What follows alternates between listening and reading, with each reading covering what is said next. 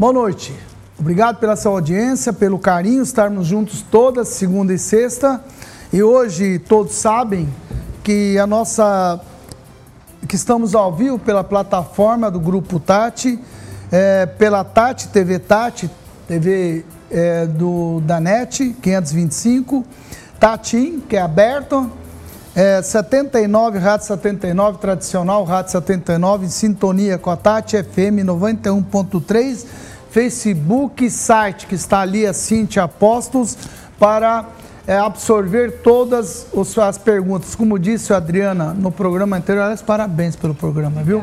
Vocês podem mandar é, é, todas é, as perguntas ou os comentários, a gente vai ficar passando aqui. Se não der para responder todas, pelo menos a gente vai colocar no ar. E o programa de hoje é, é um programa muito importante, é um programa que atinge a todos os cidadãos, não só de Ribeirão, como no Brasil, não é?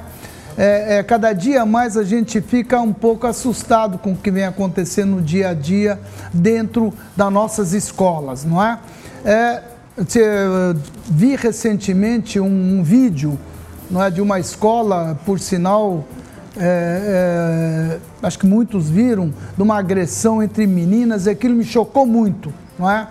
E, em conjunto com o grupo 20, o Instituto 2030, nós é, é, optamos, não é, para trazer isso, não o vídeo em si, mas debater, discutir essa questão, por que essas crianças, meninas, meninos, não importa o sexo, mas sim, por que essa violência uma com outra? Chega, você vê socos, é, parece até de, de boxeador, umas coisas que a gente fica um pouco assustado. Mas nós queremos é a solução. Por isso que o debate de hoje é, é esse. Gostaria que vocês prestassem atenção, que é muito importante.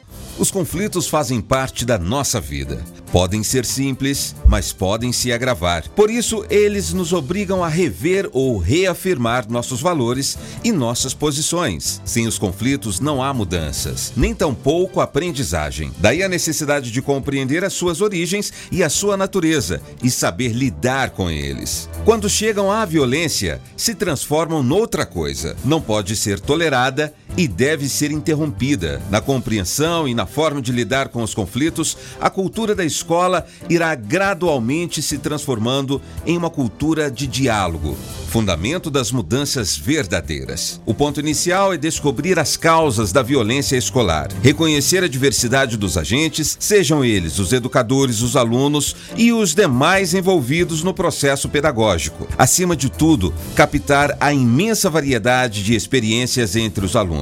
Fato que a escola, reprodutora em geral de padrões ultrapassados de comportamento, insiste em tratar como iguais. Ver o conflito como algo negativo é a pior maneira de tratá-lo, pois sempre se verá em seus polos inimigos em disputa. Mas quando se vê o conflito como possibilidade de uma relação dialógica e dialética, abrem-se os caminhos que jamais existiriam a permanecer o confronto. Respeitar as diferenças e fazer delas uma soma de novos valores a ser construídos de uma nova realidade antivista mais humana e mais fraterna. No Mentoria 2020 de hoje, os conflitos em sala de aula, a relação aluno-professor, o comportamento dos alunos serão tópicos abordados. Para isto, os convidados são Celso Garcia, psicólogo, mestre em administração com ênfase em mudança organizacional.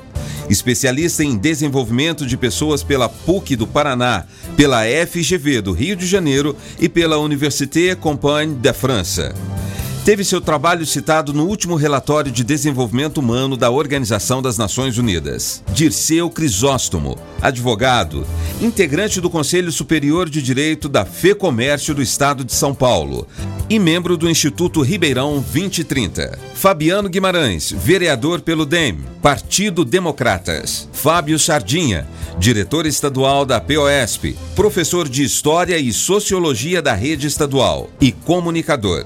Jesus de Oliveira Júnior, capitão da Polícia Militar, oficial de Relações Públicas do 3 Batalhão da Polícia Militar do Interior. É, eu gostaria de também deixar claro aqui algumas posições, como sempre nós somos claros, transparente. Nós tínhamos a hipótese de trazer, inclusive, secretário estadual de Educação, conselheira estadual de Educação, que todos se prontificaram a fim, e nós optamos por trazer da nossa cidade. Já que o assunto da nossa cidade, nós convidamos a Luciana Andrade Rodrigues, que é secretária municipal da Educação, que infelizmente ela teve problema realmente com a mãe. Essa, a Luciana até já veio em outros programas e não pôde vir. Mas a senhora Simone Maria Loca, é isso? Isso. Tá. Que é dirigente regional de ensino, que nós optamos para que ela viesse. Lamentavelmente, cinco minutos antes, ela disse que não poderia vir, eu não quis debater com o Sardinha, você que é o culpado, o Sardinha. Quando soube que o Sardinha vinha, ela realmente eh, correu da Sardinha. Ela realmente, é lamentável isso. Porque, de fato, a gente tem que ouvir os dois lados. Sardinha é professor, ele é da POSP, e nós fazemos questão que tem os dois. Ah, se ele tiver, não vou, então desculpa, secretária, diretora. Então a senhora não venha. Lamentamos que não podemos ou não vamos poder ouvir a tua a tua sugestão. E pior, a senhora não me deu a oportunidade de trazer o secretário estadual de educação, nem o conselheiro estadual de educação. Eu lamento. A gente quer aqui é dar oportunidade para que tenha os dois lados. Mas temos gente muito boa aqui hoje. Nós podemos discutir de fato e ter tempo para falar. Vocês viram que são as autoridades. Eu quero agradecer a presença de todos. E como sempre aqui, meus parceiros Adriana Silva e, e também o Gilberto Abril. A Adriana está dando um show, né? Os dois programas que ela fez. A, a, a Juliana disse que vai me dispensar daqui para frente antes que eu dispenso ela. Né, dona Ju? Tá bom. Eu quero agradecer também ao Rodino, Zé Rodino, que é empresário. Obrigado pela tua presença. Que também faz parte do é, é, Instituto 2030, né? E que tem empenhado também no, na parte de educação também, que debate muito. É um assunto que eu tenho convicção que você está assim bem familiarizado. É, vamos começar hoje. Eu gostaria de começar hoje, Adriana, é, é com, o, com o capitão, né? Eu queria fazer uma pergunta, a gente falava aqui antes o seguinte. É, é, naturalmente, quando se fala em violência nas escolas, todo mundo é, pensa em polícia. Em polícia, na verdade, lógico nós vamos debater, discutir um pouco. Eu acho que a coisa não é só é, é pensar nesse momento é por que, que se chegou nisso. O senhor, com toda a experiência que o senhor tem é, junto à Ronda, junto a essa parte, queria que o senhor falasse um pouquinho qual é a sua atuação, qual a experiência que o senhor tem nesse momento, que o senhor viu é, é, que pode ajudar a evitar que tenha que se chamar a polícia. Boa noite, Chaim. Boa noite aos convidados, né, aos telespectadores. É, a polícia, ela pode contribuir, ela contribui muito com relação à segurança nas escolas, né? O que acontece nas escolas. Nós temos um programa que é o ProERD, é um programa de resistência às drogas e à violência, que um, nós temos um instrutor, né, um policial militar, que ele ministra aulas para alunos de quinta a sétima série sobre esses assuntos, né? Esse programa ele é, veio dos Estados Unidos, né? nós trouxemos uh, o, o, trabalho dos Estados Unidos, ele foi desenvolvido durante 20 anos nos Estados Unidos, colocado em prática por cinco, atuando lá, resolveu assim atuar, é, conseguiu uma queda considerável na, na, na, redução do, da, de crianças, né, de adolescentes envolvidos com drogas, de adolescentes isso, violentos. Isso, temos dados para isso. Sim, sim. É, onde é implantado o programa, é, se, consegue, se, se consegue essa melhoria na, na não debandada pra, das crianças para violência né, e para uso de drogas. Né? É importante o senhor isso. fala onde é implantado, por quê? Tem local que não pode ser implantado? Vocês têm centro de dificuldade? O que, que, o que, que acontece? Na verdade, a implantação do programa ela depende do quê? Do, do, do, do próprio educador, né, do diretor da escola, procurar a polícia militar. Ele procurando a polícia militar, nós vamos direcionar um instrutor para aplicar o programa. Né? Ele depende, são 10 lições, né, são 10 horas, 10 horas as aulas, quando a gente fala em hora-aula, a gente fala em 45, 60 minutos, e que o instrutor, o policial, ele vai estar na sala de aula passando esses conhecimentos, né? tanto na questão de não, não uso de drogas, mas na questão também da, da criança ela ter, a criança ou adolescente, ela ter aquela postura de falar não para o que é errado, é, aquela noção de cidadania, né, de civismo, de como se deve agir. Aqui na cidade, quantos uh, já temos implantados? O senhor sabe? Nós temos esse ano, nós, nós vamos fechar com 600 crianças, né? 600 crianças vão passar pelo programa. Quantas escolas, capitão? É, nós estamos é, esse cálculo nós estamos levando em conta 65 escolas. 65 escolas. E o papel da ronda escolar, capitão? A ronda escolar ela faz o patrulhamento externo ao colégio, né? Esse patrulhamento externo ali é o que está acontecendo no entorno. Aquela pessoa suspeita, aquela pessoa que pode estar ali vendendo, vendendo um entorpecente no caso, né? Como é discutido, fornecendo bebida para menor, uhum. todo, todo, toda essa, toda essa, essa situação estranha ao ambiente escolar, né? Então a ronda escolar ela atua em cima disso. É necessário um acionamento, né? É tá necessário, necessário um, um acionamento, mas nós fazemos uma captação dos acionamentos e aonde tem aquela área mais crítica, né, vamos dizer aquela área mais quente, isso nós temos essa estatística e nós direcionamos o policiamento em cima disso. Então tem aqui, segundo dados da POSP, é o Sardinha, viu, que é da POSP, viu? Tipo, qualquer problema você obriga a coisa depois. Policiamento está mais presente no entorno das escolas centrais do que nas periféricas. Isso procede, capitão? É, de maneira assim, a, o policiamento ele é, dire, ele é direcionado quando nessa, no entorno das escolas atrelado diretamente à estatística. É isso. Se não tiver a ligação 190 para o que está acontecendo no entorno, não der entrada no sistema 190, nós não conseguimos captar esse dado. Sem esse dado, nós então, não conseguimos fazer acionado. o planejamento. Sim.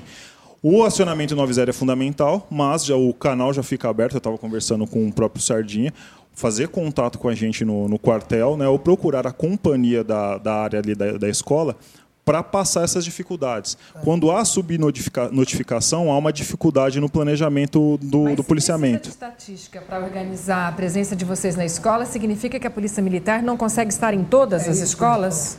É, Vocês uni... precisam escolher entre uma e outra, não dá para estar todas? É, a unipresença nas escolas, a gente não vai, não, não vamos não falar nisso, porque nós temos muitas escolas. Nós temos escolas particulares, estaduais e municipais. Então, onde não está acontecendo o policiamento não é aquele local que vai ter aquela atenção imediata. Onde, tá, onde tem uma, um maior problema, a polícia militar vai atuar ali. Mas é importante o quê? Tanto essa notificação que esteja acontecendo alguma coisa ou a informação que pode acontecer alguma coisa ali. Né? Isso é fundamental. E o caminho, as portas da Polícia Militar, ela está sempre aberta. Né? Nós precisamos dessa informação. A Polícia Militar ela precisa da participação da comunidade para fazer um policiamento melhor naquela localidade. Então, só para encerrar com o senhor, para não pegar só no teu pé aí, senão daqui... Mas eu insisto, é o Sardinha que todas perguntam, tudo Sardinha que me deu antes, viu, capitão? De olho nele. Agora é o seguinte, agora brincadeiras à parte, só para quebrar um pouco o gelo. É, escola particular, capitão, é, vocês é, têm muito acionamento de escola particular? Porque para a escola particular a maioria tem os seus seguranças, tem os seus funcionários e tal. Ainda assim tem que ser feita a ronda nas particulares? Quando há um problema, aconteceu algum delito ou existe alguma pessoa suspeita e for solicitado, a viatura vai deslocar. São duas coisas. Uma ronda Sim. e a outra é quando aciona. Sim. A ronda a gente entende que é para evitar que tenha problema. E, e para que fazer de privada e não só das públicas, principalmente nos bairros? Essa notificação é feita pelo diretor da escola.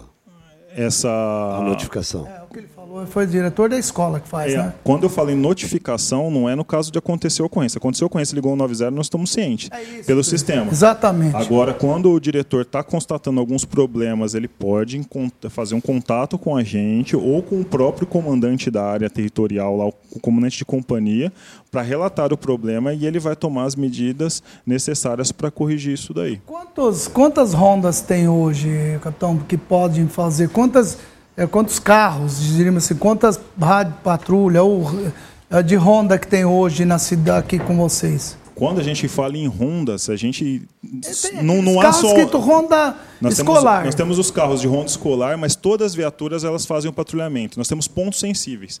Quando, Chain, você falou das escolas particulares, é as escolas, elas são pontos de concentração de pessoas. Ali podem acontecer diversos, diversos delitos, né? Entendi. Pode acontecer um furto de celular, um furto de veículo. Então, todas as escolas, de uma maneira, não especificamente pelaquela viatura de ronda escolar, elas são patrulhadas. Ok.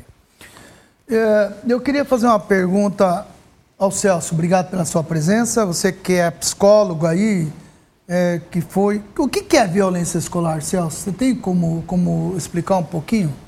É, boa noite a todos, boa noite aos nossos telespectadores. Obrigado pelo convite, Chain. Muito, muito bom estar aqui né, com gente tão capacitada para falar de educação.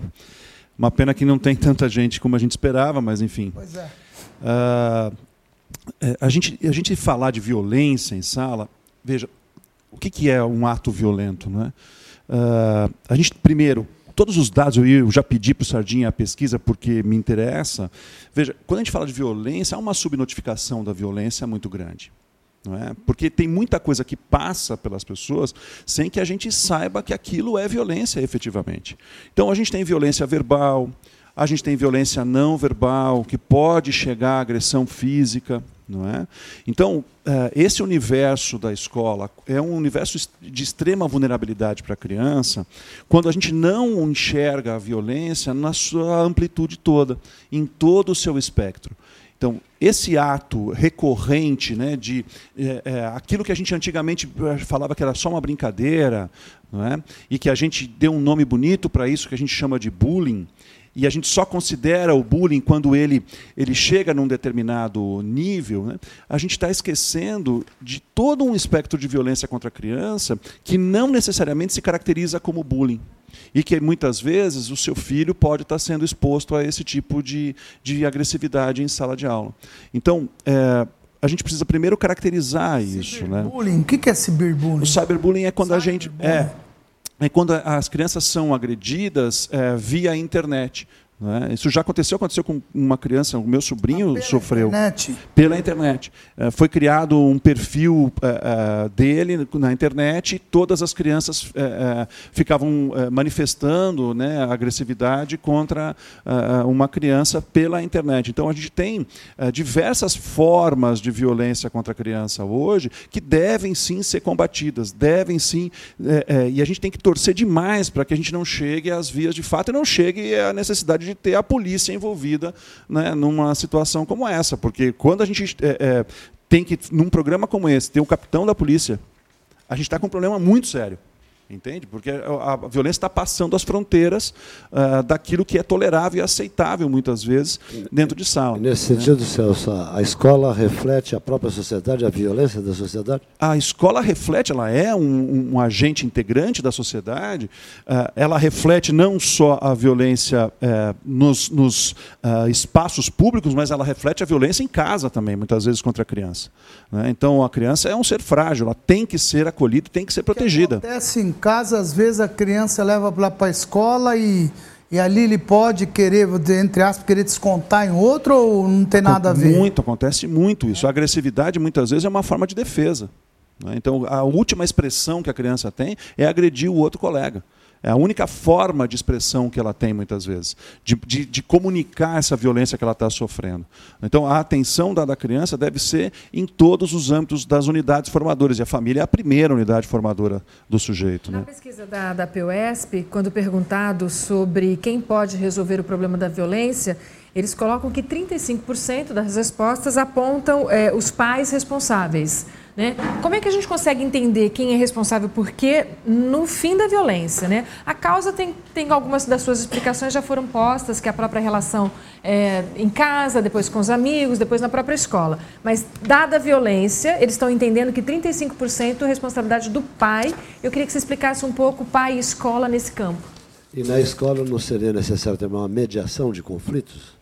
É importante. É, é assim, de quem a responsabilidade é muito difícil dizer isso. Eu, eu entendo que é de todos nós, de toda a sociedade. Nós estamos criando uma sociedade violenta. Não estamos falando só da violência na escola. Olha o nosso trânsito. É assim, não estamos falando de uma violência isolada, de um fato isolado. É? Ah, responsabilizar A ou B, eu acho que é um problema. É enxergar de forma muito segmentada um problema muito complexo. E a gente não tem solução para problema complexo de forma simplista. É? A gente precisa de uma solução complexa também para atender a um problema complexo. Então, eu entendo que Uh, a gente precisa sim enxergar a família desestruturada muitas vezes. A gente tem uma ruptura do núcleo familiar. Uh, eu me lembro uma vez falando numa palestra sobre a falência do núcleo familiar. Uma pessoa me disse: Nossa, a família não vai falir nunca. Eu falei: Opa, como é que é? Como assim? Do que, que nós estamos falando? Como assim a família não vai falir nunca? Não é? Então, assim, a gente tem uma ruptura do núcleo familiar, e eu não estou me referindo, obviamente, à estrutura familiar, sob o ponto de vista estrutural, mesmo pai, mãe, filho, não estou falando disso. Eu estou me falando, é, estou me referindo à estrutura sob o ponto de vista do conjunto de valores. Então eu entendo que a, a recuperação disso vai se dar pela recuperação dos valores da sociedade. É assim que eu enxergo. Mas é, o capitão colocava aqui que ele tem que ser acionado, né? A população tem que acionar 190 sempre. O Silvio, o Silvio Mauro, Mauro Tavares, Tavares fala isso. É, você vê, é, como é que você vê a polícia tem que entrar numa sala de aula, tem que pegar uma criança dentro da escola? Isso também não gera um conflito? Não contra, tem que ser acionado. É o que nós vimos naquele vídeo, tinha que ter pelo menos dois policiais, porque aquela menina era tão forte que é capaz de agredir um policial, não é? É impressionante isso. Isso daí, como é que se enxerga isso em termos psicológicos? Eu quero saber. É na cabeça da criança. É, é, o que, como é que ela enxerga isso lá dentro da escola dela? Veja, Chan, eu, eu enxergo da seguinte forma. Quando, quando chega nesse ponto, já faliu todo o processo. Então, a gente já, todas as medidas que nós poderíamos ter tomado e não tomamos, levou a isso. E aí eu incluo todo mundo. Eu incluo o Sardinha, o professor, eu incluo o psicólogo da escola, eu incluo todo mundo. É isso que eu ia te perguntar. É, por que chamar a polícia? Você tem que ter numa escola um diretor, um psicólogo, um professor, é o antigo Bedel, que é assim, como é que é o nome hoje? Eles arrumaram um nome bonito. A gente chama de Bedel. Inspetor mediador. Inspetor, mediador. Com tudo isso, a polícia tem que entrar é. lá. É, é, é, você vê isso como benéfico porque as pessoas mais cômodo chamar a polícia ou eles não deveriam resolver o conflito? Eu ali? vejo que quando chega nesse limite, primeiro, há uma relação de total falta de respeito à figura do educador. E isso foi se construindo socialmente. Nós fomos colocando o professor numa condição extremamente é, é, depreciada na sociedade. A partir do momento que se paga o que se paga a um professor, né, que se reconhece o professor da forma que ele é visto hoje, ele é muito mal visto o professor hoje na sociedade. Não é? Ele não tem o papel uh, social que, ele, que, a ele lhe compete. Né?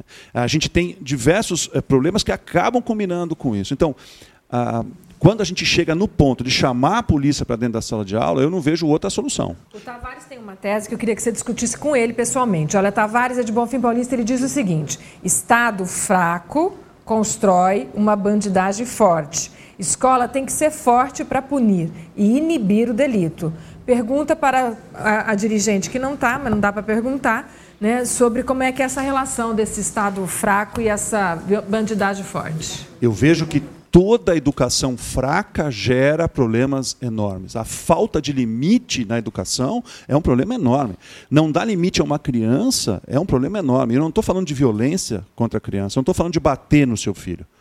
Eu sou contra a violência contra a criança. Eu não acho que, ainda mais em sala de aula, eu não acho que o professor tem que bater na criança. Né? Eu não acho isso. É, mas eu acho que ele tem que ter, sim, uma posição de respeito, empoderado pela família, empoderado pela escola, e empoderado nessa relação de estabelecer limite com afeto. Sabe Esse é o caminho. Você citou Sardinha. Sardinha, aqui que um, o pessoal que acabou de chegar aqui, ó, alunos atacam professores, enfrentam, humilham e, e transferência de responsabilidade da educação para os mestres.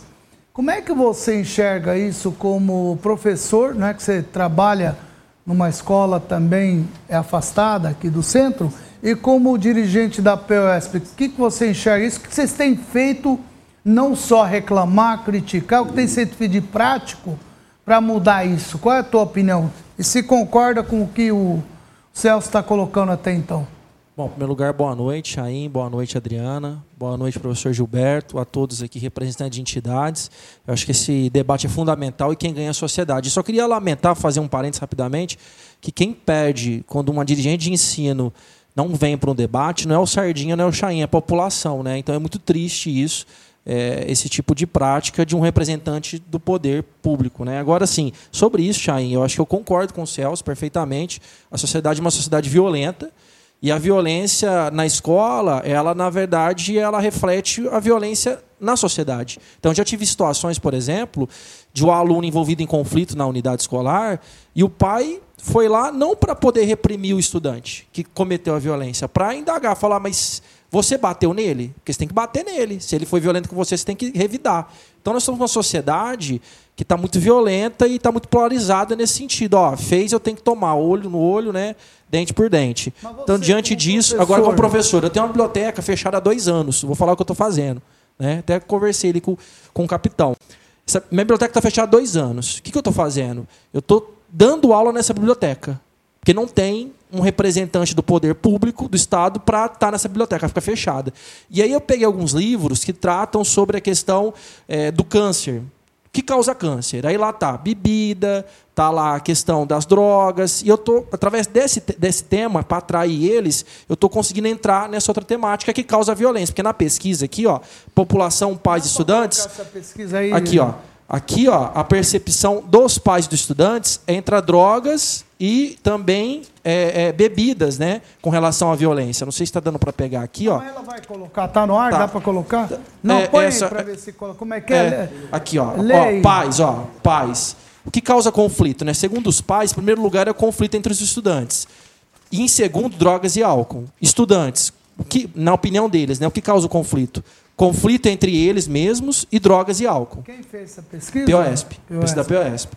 E o, a percepção dos professores também. É, educação em São Paulo? É, Estado de São Paulo. Tá? Drogas e álcool e conflito entre estudantes. E também tem a questão da falta de policiamento que é colocada, que aparece. São os três itens que aparecem. Então, dentro disso aqui, eu estou fazendo um trabalho com os meus estudantes, são cinco sétimos anos. E aí, o que, que me assustou, Chain? O que, que me assustou? Eu tenho cinco sétimos anos. No final, da, do bate-papo ali, eu sempre pergunto de uma forma descontraída, né? Porque se você for para a linha moralista, ele se afasta. Ele falou, ele vai chamar minha atenção. Uma troca de ideia, falou, e aí, quem já bebeu aqui, né, tal? E para minha surpresa, quase 95% já tiveram experiência com bebida alcoólica. Isso eu estou falando de adolescente de 12, 13 anos. E eu tenho aluna de 13 que está grávida. Né? E, e, e, enfim, e aí você tem uma escola. A minha escola não tem mediador. Né? Você reduziu o número de mediador, que era o responsável para fazer esse link com o estudante. Você não tem. Então, você tem assim atitudes, Chain, de professores que acham que, é, que acreditam que é possível acontecer alguma coisa porque do poder público a gente não tem esse respaldo. Então, é, eu, particularmente, estou. É uma experiência minha que eu estou fazendo. Eu estou fazendo isso na biblioteca, porque não tem funcionário. Aí você está falando da parte da denúncia, estamos fazendo. Mas, né? Hoje a secretária foi convidada, não mas, veio aqui também. Mas então, o conselho de escola não pode nomear, um, dentre os professores, um mediador, por exemplo? Não pode, porque, na verdade, a legislação não permite. Esse media, essa função de mediador, o que, que o governo fez? Desculpa, a legislação não permite ou permite. Quando quer fazer, cara, dá para fazer. Então, mas como que eu vou pegar o professor se ele dá aula em três escolas para ser mediador? então é outra conversa. É, não tem então, como. professor não tem não nem pode, cargo. Não deve, não tem cargo. É, não tem cargo, é. Você não, tem, o mediador, Chain. aula em outro lugar é, para ele poder sobreviver. Exato. O mediador inclusive. hoje, ele não é um cargo no, no Estado. O que, que é o mediador hoje? O professor não conseguiu completar sua carga horária. Não deu a carga horária. E aí eles colocam ele de mediador. Ou o professor que está readaptado, tem um problema psicológico. É esse tipo de professor que é o mediador. Ah, é assim, readaptado. É assim, às vezes tem algumas limitações para lidar com a Aliás, sala de a, aula. A função de mediação ela exige uma técnica toda especial. Exatamente. É Exatamente. Então, para você perceber como que o Estado né, trata a questão da violência muito mal e também, de certa forma, essa é uma violência do Estado, Chain, contra os estudantes. Quando você vai numa escola como a minha, tá aqui, eu dou aula no Spinelli, todas as tardes, e você não tem lixo na sala de aula, eu pego caixa de papelão para pôr na sala, isso é uma violência? Você não tem cortina. Isso não é uma violência? Se o mato está alto, isso não é só lá. Tem várias escolas e eu peço para os pais, se tiver dúvida, pede para entrar na escola do seu filho, dá uma volta dentro da escola. Ô, ô, Sardinha, eu queria perguntar para o vereador, o senhor foi proibido de entrar nas escolas, é isso? Não, não. Como é ah, é que é a história aí? Eu ouvi qualquer não coisa chegou dessa. a tal ponto, mais é, ou menos. A isso. mais ou menos ou, ou sim é, ou não? Não, na verdade, a gente foi surpreendido por um e-mail que a secretária municipal de educação enviou a todos os diretores de escola, orientando eles expressamente a não dar nenhum tipo de resposta aos vereadores quando estes forem até as escolas para visitá-las. É, então, é uma, a gente entendeu isso como uma forma de coagir, de restringir a liberdade dos diretores de compartilhar as informações é, uma atitude de falta de transparência muito grande. Isso, isso é o que de fato aconteceu e, e, e é por isso que, inclusive, a gente está convocando a secretária quinta-feira agora para ela poder prestar consegui trazer, esclarecimentos. Célia é. veio. A de Municipal Educação ela veio uma vez e hoje ela identificou que é a mãe dela e eu acredito nela. É. Eu acho que não veio por causa disso. A do Estado eu fico um pouco sem entender o porquê. É. Na verdade, diante do que você está colocando, infelizmente, é o que ele disse, tem que se defender. Porque às vezes ela tem coisa boa para contar. Por isso que nós chamamos todo mundo. É, eu Agora dizer, eu não vou se o outro for, me É. perdoa. Aqui não, aqui todos vão ter oportunidade de falar de todos os lados e não Essa- tem isso. Aqui não estão para se matar, É. mas sim para colocar. Às vezes ele está falando coisa que não é verdadeira. Eu sempre falo assim, e Não falo é, isso é, muito. Sardinha. Não Pra- é verdadeiro no bom sentido. Às vezes você está exagerando. Não, às vezes a gente pode cometer algum equívoco Exatamente, normal, é falar assim, ó, tem lixo humano. sim. É, Ela sim, não, é só tem é, lixo é, sim. exato, é. Isso tá vendo? É para isso que é o debate, Claro, né? é para esclarecer, ter oportunidade até de ter Exatamente. um contraponto. Mas aí eu pergunto, né, Chay? Que você não esteja falando a Não, verdade. sim, Às claro. vezes, coisas que tá não estão Você lá. falou de coisa Sim, prática, é. Chay. O primeiro passo para se resolver um problema é você reconhecer a existência do problema. A postura de não compartilhar informações, de im- impor obstáculos ao conhecimento do que existe de fato na realidade das escolas.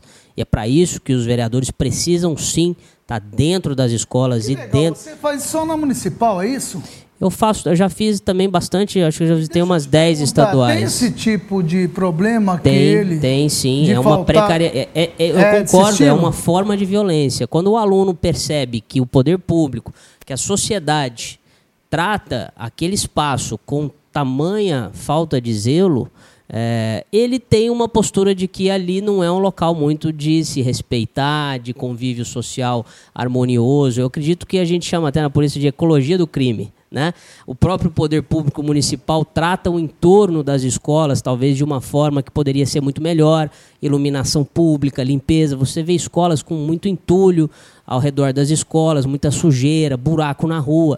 Podia ter um tratamento diferenciado nas comunidades escolares. A sociedade estaria dizendo para o estudante e para o professor que aquele espaço é um espaço que, apesar de todas as dificuldades, de todas as limitações orçamentárias, é um espaço que a sociedade faz de tudo para tratar de forma diferente. Isso é um primeiro passo dentro de tantas dificuldades para mostrar para o aluno, para o estudante, para o professor, para o pai que vai lá, que aquele espaço, mesmo sendo uma sociedade ainda não cheia de problemas, é um espaço que a gente faz de tudo para ser diferente. Deixa eu te perguntar uma coisa. Você, como vereador, foi nas escolas, visitou tal. E o que, que você fez de prático? O que, que teve de resultado prático? Porque uma coisa é o Sardinha reclamar, ele é professor, é da PESP, mas tem suas limitações, é lá no governo estadual, é muito difícil chegar, enfim, às vezes chega, mas agora, municipal que você está aqui, o que, que você fez de O prático papel aí da? Câmara, Chain, é cobrar o prefeito. Sim, mas e aí, teve Né? alguma. Você sentiu alguma melhora é, com Olha, essas eu- visitas? as visitas que eu comecei recentemente, alguns meses atrás. Eu cheguei a visitar 53 escolas municipais. Estaduais foram 10. São 179 escolas em Ribeirão. São 70 estaduais e 109 municipais. É, entrevistando boa parte da Secretaria da Educação. Então, assim, agora vai começar as audiências, começarão as audiências do Plano Municipal de Educação. Agora é o momento, depois de feito esse diagnóstico, de cobrar uma matriz de prioridade é, ações a serem implementadas, desde questões prediais, questões de impacto pedagógico. Olá. Fala de prático. O que, que você Não, sentiu de prática mesmo? é o. Não, por enquanto eu não senti nada de Pô, prática. Não tem É. jeito. Vereador É o gosta, executivo, né, é fogo, né, o mano? vereador ele é limitado. Então, então né? limitado, ou Nosso seja... papel é criar lei e, e cobrar o executivo ação. O dinheiro está com o prefeito. Agora, eu até brinco, tem uma hora que não vai ter mais jeito. Ou você, o prefeito deixa o próximo da fila andar, ou ele faz o que tem que fazer. É? Dirceu, dinheiro ali, pelo jeito, tá difícil, né? Que, mas tá bom, mas de qualquer maneira, parabéns. Eu acho que o fato de ir lá, olhar é, é, e conversar e sentir é, é fatal, Sim. né? Se a gente pudesse fazer isso nas escolas públicas, por exemplo, o Rodine ir lá, é, é, o Dirceu ir lá, é, são é, é, da sociedade que querem ajudar, puder ir lá olhar, acho que ajuda, né, Rodine? Não, sem dúvida. A gente está em discussão é, com a educação já há muitos anos. Antes tinha o Ciesp, Fiesp que tocava esse assunto, né? E aí nós do Rotary é, encontramos com eles, Eduardo Morim, então eu falei dessa minha ideia de colocar a educação para ver os problemas é, pertinentes nela, para a gente ver quais solução, soluções poderíamos é, oferecer. Isso já há uns 10 anos. Aí, para o. Aí trouxemos vários especialistas, o secretário de Educação de Sobral, o Mas trouxemos para onde? no, no Rotary Club, No Rotary. e chamando a Mas é- secretária da Educação. Ela pra- foi? Foi, na época. Municipal. Foi. É, promotor de justiça. Aliás, o promotor também hoje teve um problema. Ele- O doutor Nau Feliz, na última hora, infelizmente, teve um problema familiar e ele se vi- virar numa próxima oportunidade, ele, ele É. justificou. Aí, na última gestão, no final, nós desistimos de tentar dialogar com a administração anterior. Aí a gente ficou esperando essa nova. Quando começou, trouxemos um especialista, que é o João Batista Araújo, presidente do Instituto Alfa e Beto. Foi muito boa a palestra dele. Só que não foram a secretária, prefeito, é, as autoridades convidadas. Aí conseguimos, é, com uma comissão, irmos à prefeitura. Deixa eu te perguntar uma coisa. Eu acho perfeito, legal isso que vocês estão fazendo então, mas é, é, você não acha que seria mais produtivo fazer uma coisa, atuação direta junto às escolas, do que secretários e tal, e ser para poucos? Não tem uma maneira da gente pensar em alguma coisa, de eu ser direto nas escolas, como o Celso acabou de falar, como o próprio capitão acabou de colocar, que é feito palestra para os estudantes, para os professores, é arrumar, como disse aqui a, a Lilian Rodrigo, que é necessário espaço para orientação aos pais, espaço para diálogo e reflexão. Aliás, a Lilian é professora também, né? Então, na verdade, você não vê, Dirceu ou Rodine, isso daí com uma coisa mais. Porque o que ele falou, ó, chama aqui, vê, e fica por ali. Eu senti essa dificuldade, inclusive, dentro das escolas. Quando eu começava a chamar, os diretores não levavam o pessoal, levavam de outra maneira. Aí eu passei a falar direto com o pessoal. E hoje em dia, tá tão fácil fazer isso via internet, via treinamento online. Sabe, eu acho que tinha que chegar, não é? No pai ou no próprio aluno.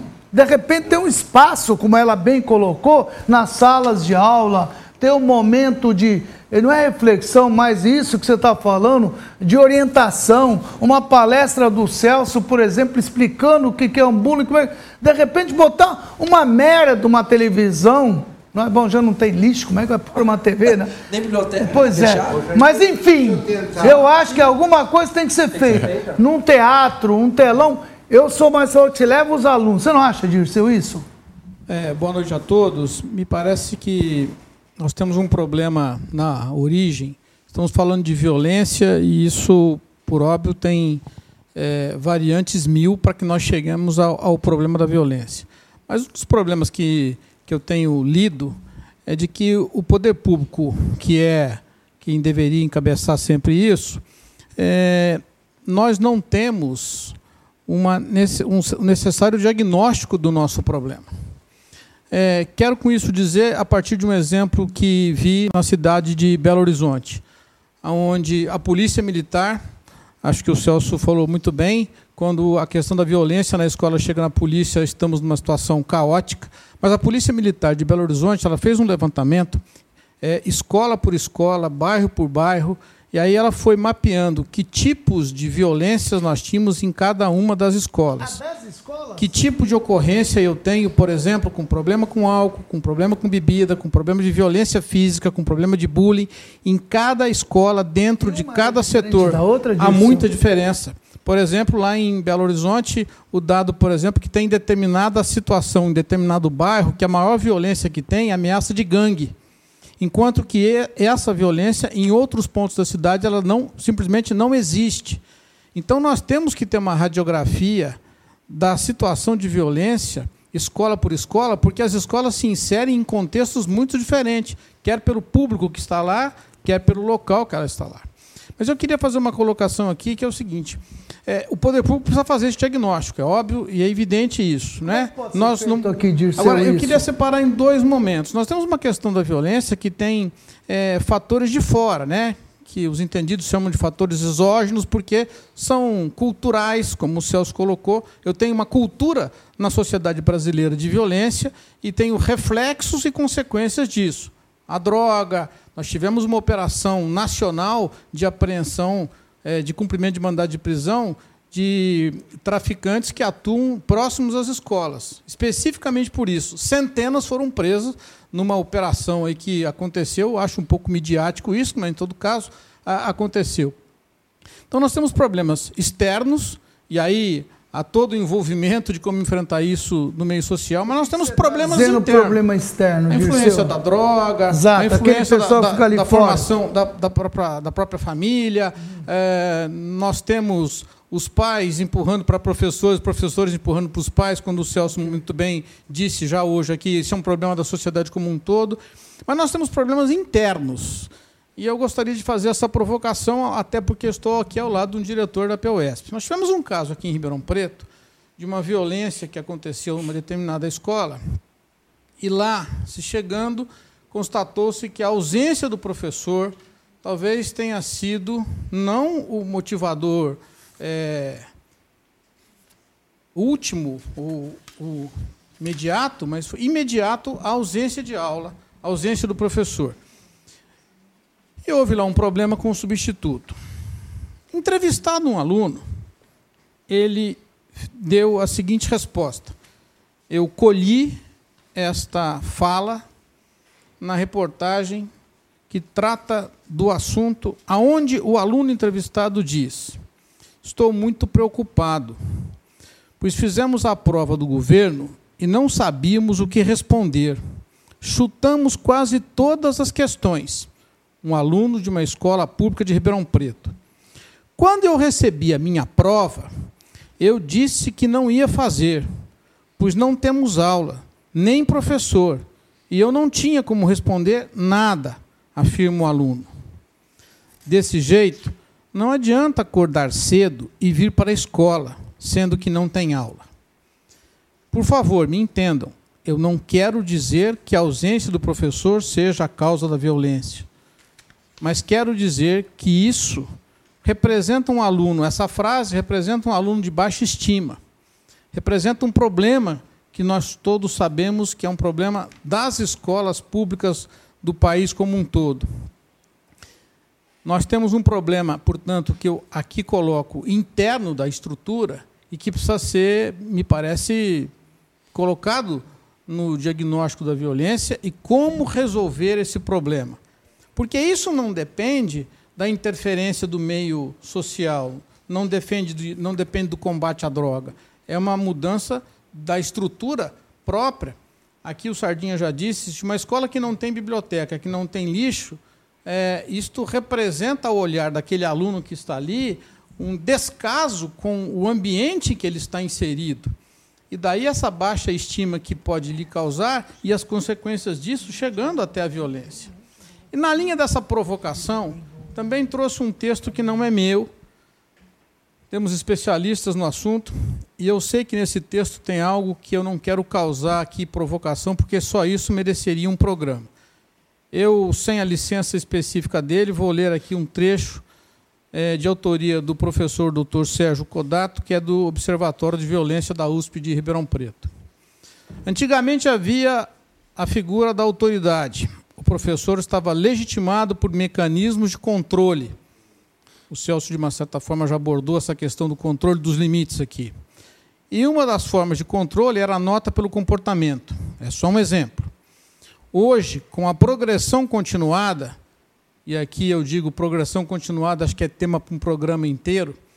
Hoje, com a progressão continuada, em que o aluno passa de ano sem saber, perdeu-se isso. Não se pode mais reprovar o aluno, não se dá mais nota pelo mau comportamento, não se pode expulsar o estudante da escola. Eu também não estou aqui propondo que se expulse aluno de escola. Houve um desmoronamento da autoridade do professor e o empoderamento do mau aluno. Com isso, a violência está paralisando o processo pedagógico. A solução, em primeiro lugar, é dar ao professor tecnologias educacionais para tornar a aula mais atrativa. O aluno hoje tem inteligência digital. Além disso, devem ser implantadas leis para punir rigorosamente os agressores. As escolas precisam parar de jogar a violência para debaixo do tapete. Daqui a pouco, ninguém mais vai querer ser professor. Roberto Toffoli também faz um comentário interessante. Olha, boa noite, sou professor do Estado de São Paulo há 16 anos, dou aula na periferia. Penso que temos duas escolas, a do rico e a do pobre, e a escola pública está um caos. Temos que é, consciência disso. A violência na escola começa, segundo ele, com o PSDB por 24 Não, anos. E aí ele vai. Isso é coisa do Sardinha, é, vai. A violência começa nenhum dos alunos, nem para os professores, nem para os, os, os professores do Estado, que só tem giz é e lousa como ferramenta, sem ventilador, nem mesmo lixeira para fazer a mudança na escola. Esse aqui é o Roberto. E ainda ele coloca aqui um abraço fraterno, meu companheiro de luta, Fábio Serginho. Essa parte eu não ia Pelo falar. amor de Deus, eu pulei, não posso deixar de colocar. Já entregou. Entregou ainda. Mas você sabe que é duas coisas que ele falou que o Dirceu colocou que eu acho fatal aqui, Dirceu é, o professor precisa parar de ele achar que ele é detentor do, detentor do conhecimento. Ele tem que ser um tutor, mentor, líder em sala de aula. Então, quando um professor começa a falar a linguagem do aluno, você não tem, você não tem lata de lixo, como é que vai ter tecnologia? Mas está perfeito. O aluno de hoje é tecnológico, não importa em que se é rico ou pobre, onde está. Ele tem, qualquer aluno hoje tem lá o seu celularzinho, ele tem, se vira, ele tem isso na palma da mão. Então ele tem que dar, ter, sentir prazer em ir na escola. E a escola e o governo, não importa se é PSDB, que aqui não me importa, PT, ou quem quer que seja, que PSL, sei lá, tomara que alguém faça alguma coisa, eles têm que fazer alguma coisa por esse aluno, Dirceu. E aí que você falou, eu vi aqui, a violência da rua está indo para a escola, eu vi o caso aqui, capitão, dos flanelinhas da 9 de julho. Acabamos de ver agora, saiu uma notícia forte, tem alguém até que provoca isso. Fato desse pessoal, que a agressividade dele, você me paga, eu te tiro, e parece que são é, crianças, sei lá se são, não são, é notícia que eu vi, não estou falando que não aconteceu. Esse pessoal, quando vão para a escola, é, é, comportamento deles é igual que ele tem na rua, eles é, passam a agredir os colegas. Como é que o senhor sente isso? Isso é, sai de fora para dentro? Eu perguntei para o senhor, psicólogo. Isso fica dentro da escola, o, o educador... Flanelinha, o, o senhor sabe, né? Sim, sim, o educador ele vai conseguir, um, os educadores vão conseguir falar como isso está acontecendo dentro da escola. Mas toda a violência que a criança é exposta, ela, ela, vai, ela vai externar de alguma maneira em algum, algum local. É... A polícia militar ela não entra na escola se ela não for solicitada. Ela entra com o PROERD, quando o diretor solicita, como uma ferramenta de, de, uma ferramenta de prevenção primária, né, de orientação para a criança não ir para esse lado, né, o lado da violência, das drogas. Então é uma, uma ferramenta de prevenção primária, né? E, e o tanto policiamento ali nas imediações, as reuniões que são feitas com aquela comunidade escolar. Então o senhor não vê uma coisa, é isso, Celso? Tem alguma ligação isso? É, é, que teve um caso aí de eu vi no jornal, sei lá onde, flanelinhas, os caras param lá, é, se o cara não dá o dinheiro, nego risca o carro, e diz que são jovens pequenos. Esses meninos devem estudar. Em um horário eles devem estudar. O pai, pelo menos, deve brigar. Ou, será que lá dentro essa ação que eles cometem aqui pode ir para dentro? É difícil afirmar isso, né? mas acho que o contrário a gente pode dizer que não acontece. Né? Ou seja, essa, essa educação não está mandando para a rua alguém melhor. Isso a gente pode afirmar. Né? Uh, eu queria citar uma questão do empoderamento do professor, é que ninguém vai dar para o professor esse lugar. É ele pode parar de, de esperar isso de alguém, que alguém vá dar para ele o poder. Ele é que vai ter que construir isso. E ele vai construir isso metodologicamente, a partir do momento que ele começar a utilizar metodologias mais atrativas, ferramentas é, é, mais atrativas. Aí você ah, puxa vida, mas não tem, não tem lata de lixo, o que, que a gente pode fazer? Você disse o que você faz. Você disse que se você não assume um discurso é, é, na tentativa de fazer infusão de valores, você não assume um discurso moral. E é assim que se trabalha valores na educação. Porque não se faz a infusão de valores pela via do discurso moral. Isso está equivocado. Entende? Então, aí está um professor com tecnologia de educação que não tem nada a ver com computador. Tecnologia não é computador. Então a gente se equivoca muitas vezes em acreditar que todo o recurso que a gente pode utilizar do educador está vinculado à ferramenta que ele utiliza, e quando não. Você não tem cão caça com gato, Se sai, vira. dá uma aula. Poxa, é, se me é permitir, isso aí, eu até- concordo com o Até, Celso. não, até para me permitir, eu tô com uma experiência com os estudantes, até estou mostrando aqui, ó. É, é, Estamos trabalhando agora a Semana da Consciência Negra devido à questão dos quilombos, né? E eu passei para eles uma planta do século XVII do quilombo de São Gonçalo. E passei para eles como fazer isso através de materiais recicláveis. E está aqui o resultado. Né? Eu tô tendo- estamos fazendo uma exposição com materiais recicláveis de quilombos e cada um com a sua visão, né? E com produtos que eles têm em casa. E estamos fazendo essa exposição e disso que você falou, né? Não temos estrutura, mas bom, vamos fazer o reciclável, mas é muito triste, né? Você é, depender apenas da boa vontade do professor. Eu acho que também o poder público tem que cumprir a sua parte. E ele não está cumprindo, porque o resultado seria outro. Né? Se eu tivesse, por exemplo, uma lousa digital, se eu tivesse no calor de Ribeirão Preto, nessas tardes, né? após as, as 14 horas, um ar-condicionado, tem um ventilador, dois ventiladores, eu tenho, eu, vou- eu dou aula de bermuda e camiseta de correr. Porque eu, eu não dou conta de ficar na sala de aula, com 38, 35 alunos, e esse calor de Ribeirão Preto. É, é assim, é insalubre. Eu tenho até dó dos estudantes, por isso que eu fico rodando. Então, um dia eu dou aula na biblioteca, outro dia eu vou na sala de computador que tem só 13 computador que eu posso utilizar. De 38 alunos, eu tenho 13 computador. E aí sabe como que eu faço? Põe dois, três em cada um para fazer pesquisa. É assim que eu faço.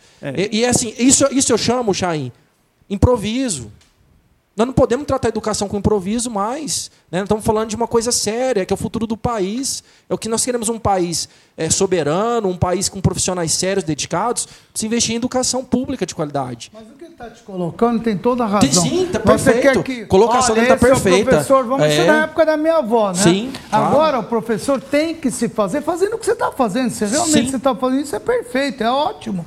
Faço aqui, aquilo lá. Por isso que eu digo, E professor. ao mesmo tempo, né? Fazer- Professor tem que entender que ele tem que ser um mentor, um tutor, um líder, um exemplo para ele. Ô, Dina, aqui tem uma Dulce Prado.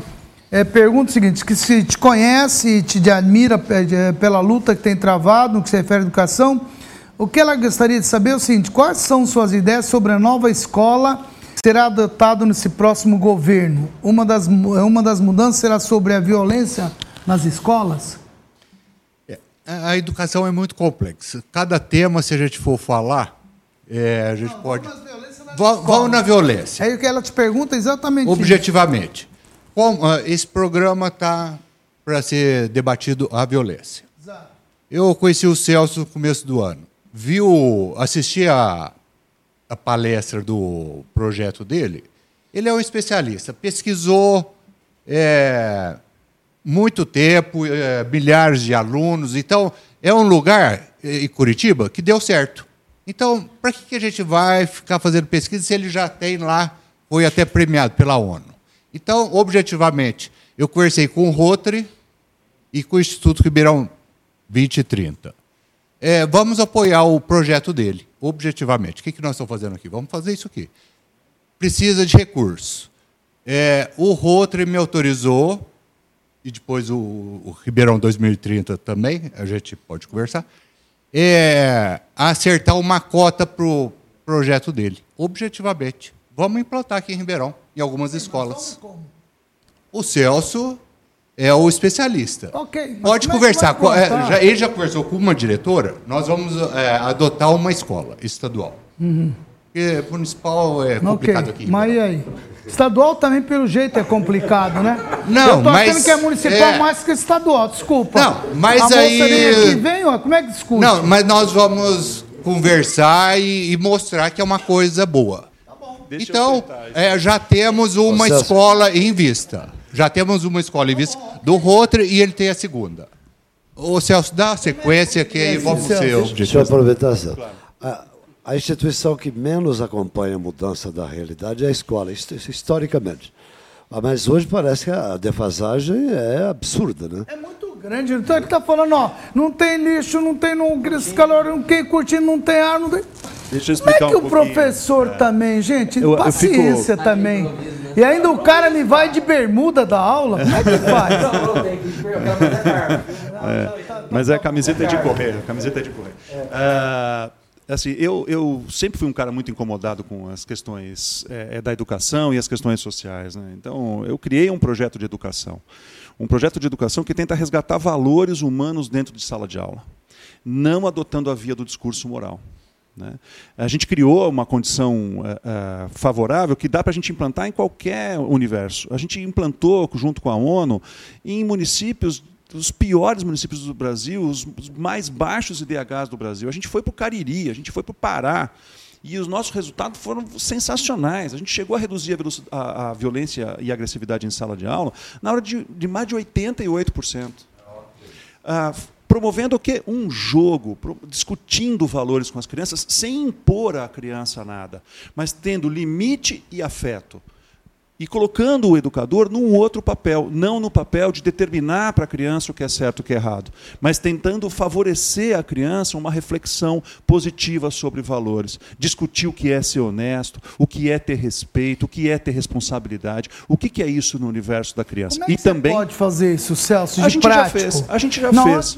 Exemplo, o Rodinho está falando, você vai, eu vou adotar uma escola, mas você não tem que passar por um, uma parte burocrática, você simplesmente eu quero adotar essa escola, o- o- você quer ir lá dar uma palestra numa escola dessa, como é que procede? Isso. O Rotary já tem cinco escolas que são apoiadas pelo Rotary, então já tem esse canal aberto. Não é? É, eu tenho mais uma escola estadual também que se prontificou, que cedeu o espaço, que abriu a oportunidade da gente trabalhar com os professores e com os alunos, porque a gente envolve toda a comunidade escolar, a gente envolve os pais, leva os pais para dentro da escola, porque sem tra- Tá trabalhar o- valores, tá sem trabalhar. jogo. Mas tá aí, gente. É. É o que eu acabei de falar. Não adianta chamar os, os diretores de ensino, não sei o quê. Tem que chamar pai, tem que chamar professor, tem que chamar aluno. Sim, eu tá aí, sim. Eu, eu acho A fantástico. gente isso. envolve toda a comunidade, coloca os pais. também os dá um Quem joga curso. são os alunos, né? e o, o professor ele assume um papel de mediador, aquilo que você estava dizendo. Exato. E como é que pode ser na prática? Como é que pode ser Bom, feito agora isso? pode procurar o Rotary, que É o Rotary está é se o dispondo. Rotary que é o Rotary que vai cuidar disso? Ele que Rodinho? está financiando. De uma escola. Uma não, não tem uma só, desculpa. Como Nós é que vamos vai? implantar em gera Não, não, não, não, não é isso que eu estou falando. É o seguinte, gente. É, Para se resolver um, um caso, é, é, tem que ser urgente. Como é que pode ser? Não dá para fazer em todas. Eu sei que não dá nem tempo. Mas tem que começar. Não dá para ser feito um trabalho junto os diretores das escolas, é, pelo menos pegar um- umas 5, 6, 10, sei lá. Ô, ô Chaim, é, Começar pela escola em, Sardinha, por em exemplo. outubro, em outubro do ano passado, nós trouxemos esse especialista em educação, o professor João Batista. Convidamos 54 prefeitos da região. E foi o prefeito só de Ribeirão, o Nogueira, e o vice-prefeito de Araraquara. Porque ele defende a tese, professor, que a educação vai bem quando o prefeito quer. Quando ele fala, não, na minha cidade vai ter uma boa educação. Então, ele vai atrás dos especialistas em cada área. Então, hoje aqui, a gente está falando violência. Tem um, um especialista ali.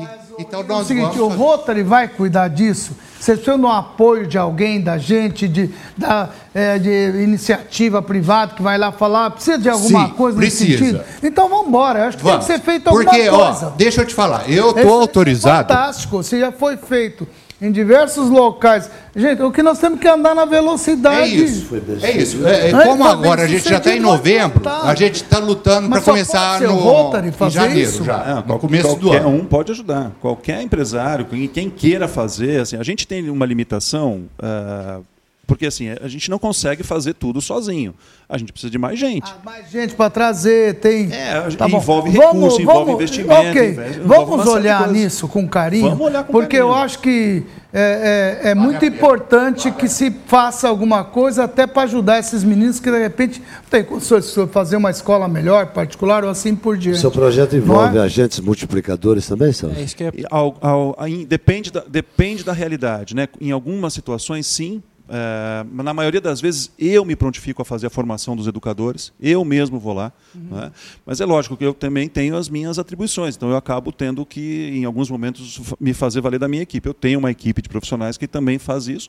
Mas, em alguns momentos, a gente pode, sim, se valer de multiplicadores. Vamos discutir depois isso com mais detalhes para a gente poder oferecer junto com o Rotary, com Instituto 2030, de repente fazer uma. É um projeto de intervenção De interessante. intervenção de, de ajudar mesmo, né? Viu, Chain? Ó, uma participação do Rafael, da Ge- Gedan, que Vamos lá. tem- Rafael, você tá aí, Rafael? Tá aí hoje. E aqui tá todo mundo dando bronca hoje em mim. A Adriana já me deu porque você tá indo, te chamei. A- o rapaz, é, além da Juliana É, agora, então. como é que ele chama?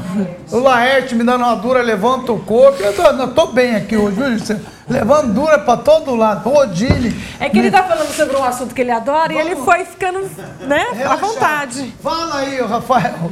O que, que nós temos aí de dados que podemos passar para cá? Sim, doutor Chain, a gente tem vários dados aqui interessantes. Ribeirão, até agosto de 2018, investiu por per capita 398 reais na educação. Rafael? 398 reais é, por habitante na educação. Por enquanto- ano? Isso, até, o, até agosto desse ano. Desculpa, de novo.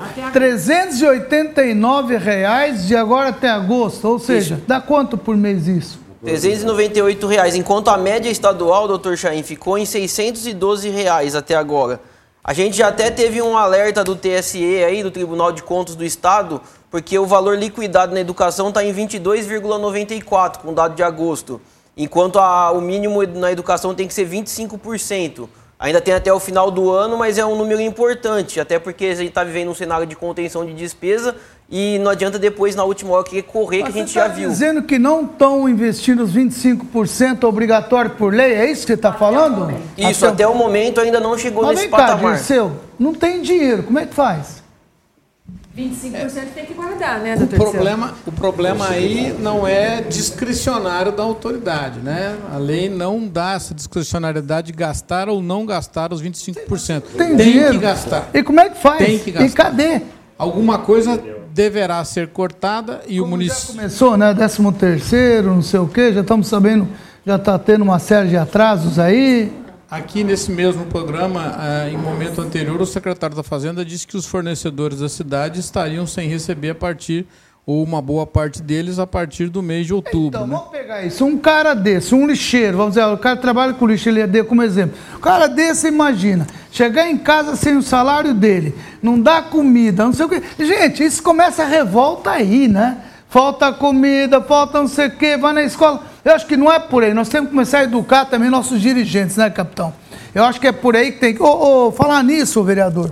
Tem aqui uma pergunta da Marcinha antes. Vereador, queria uma informação sua. Minha, minha neta conseguiu vaga na creche só meio período. Creche meio período. O que fazer? Precisamos o dia todo. É Marcinha do Antônio Palocci. Como é que está essa situação? Meio período, período inteiro? Você tem como falar? A mãe É. precisa trabalhar. E aí? Sim. As seis, né, são as creches, elas são período integral. As EMEIs são meio período. Acontece que algumas EMEIs, elas tinham tradicionalmente período integral. Parece estar havendo uma, uma, uma ação do governo de transformar essas EMEIs, que eram até recentemente em período integral, em período parcial.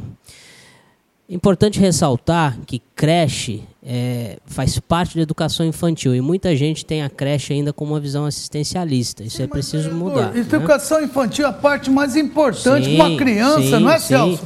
É ali Sim. que a criança tem. Ele começa até os 5 anos, ele Não, aprende é, o que tudo. eu falei assim, coisa boa e coisa. Importante a questão da, da empregabilidade, principalmente da mulher. Né? Se, se não é período, período integral, você prejudica muito mais, inclusive, a mulher na questão de trabalho. Né?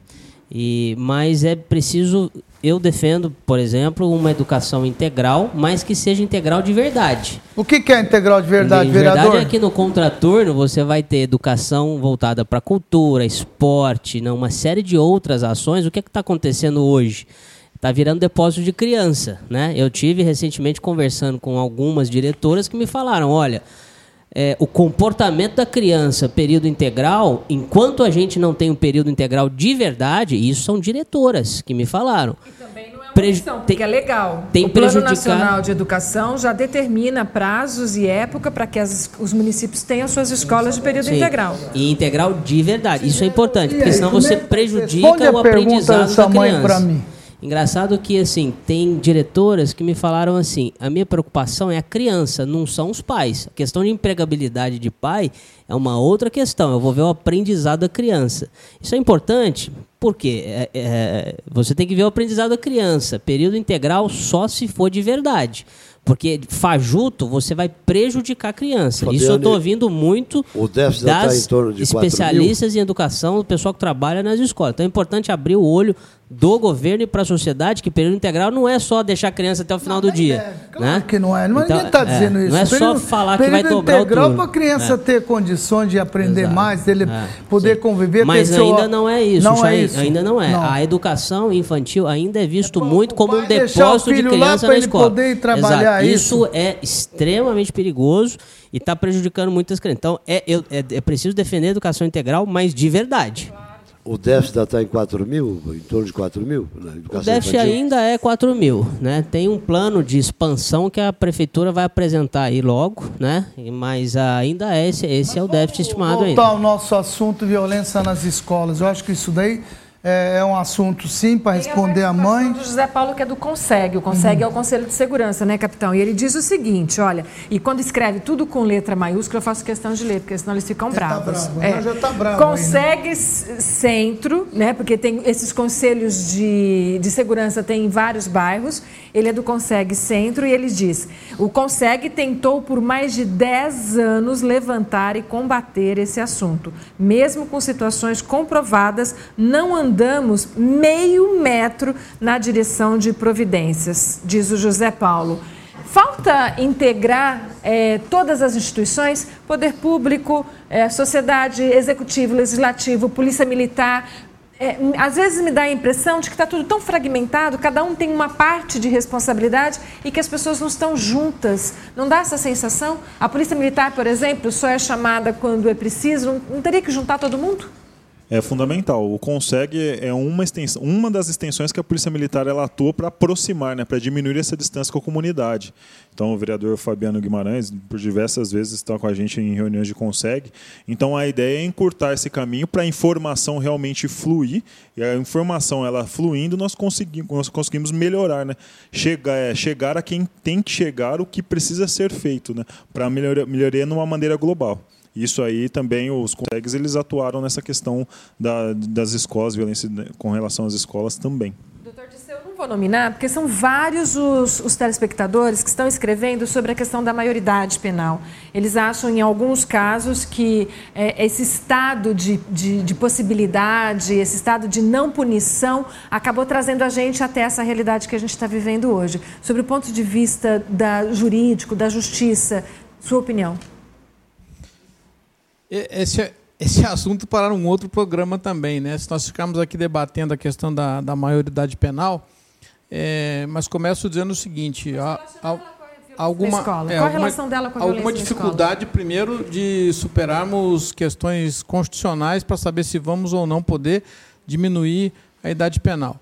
O que, o que parece é o seguinte: quando nós falamos de maioridade penal, nós já estamos lá na, na ponta da saída da escola, né? Porque se nós estamos pensando em 18 caindo para 16, é, estamos lá, os problemas são mais graves. A violência lá, nós vimos cenas aqui no, no começo do, do, do nosso programa, e essas cenas devem ter sido protagonizadas por, por adolescentes mais ou menos nessa faixa.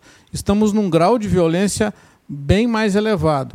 Isso se reflete, e aí é, houve uma pergunta aqui, e aqui intrometendo a dar a seguinte resposta. Acho que nesse momento e nessa faixa etária de 15, 16 anos, essa influência externa e essa violência externa que esses adolescentes praticam e são submetidos no mundo exterior, ela vem com muito mais frequência para dentro da escola. Talvez o Celso possa confirmar isso ou não. Mas acho que, é, como proposta do programa, e na medida em que esse programa tem como um dos seus objetivos trazer soluções para os problemas da nossa é, cidade, da nossa sociedade, nós já tivemos uma questão posta aqui hoje, que foi de saber do projeto do Celso e transformar esse projeto numa realidade local.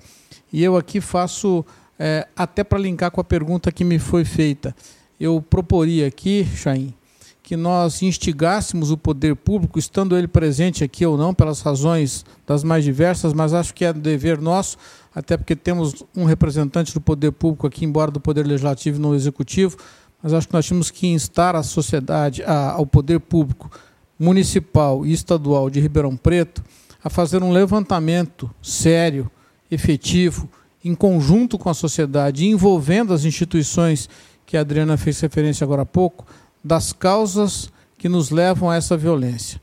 Algumas nós sabemos, como eu já disse aqui, do ambiente externo, que nós não vamos ter controle de imediato. Mas o que é que nós podemos fazer de imediato dentro da sociedade de Ribeirão Preto, como a proposta do projeto dos céus?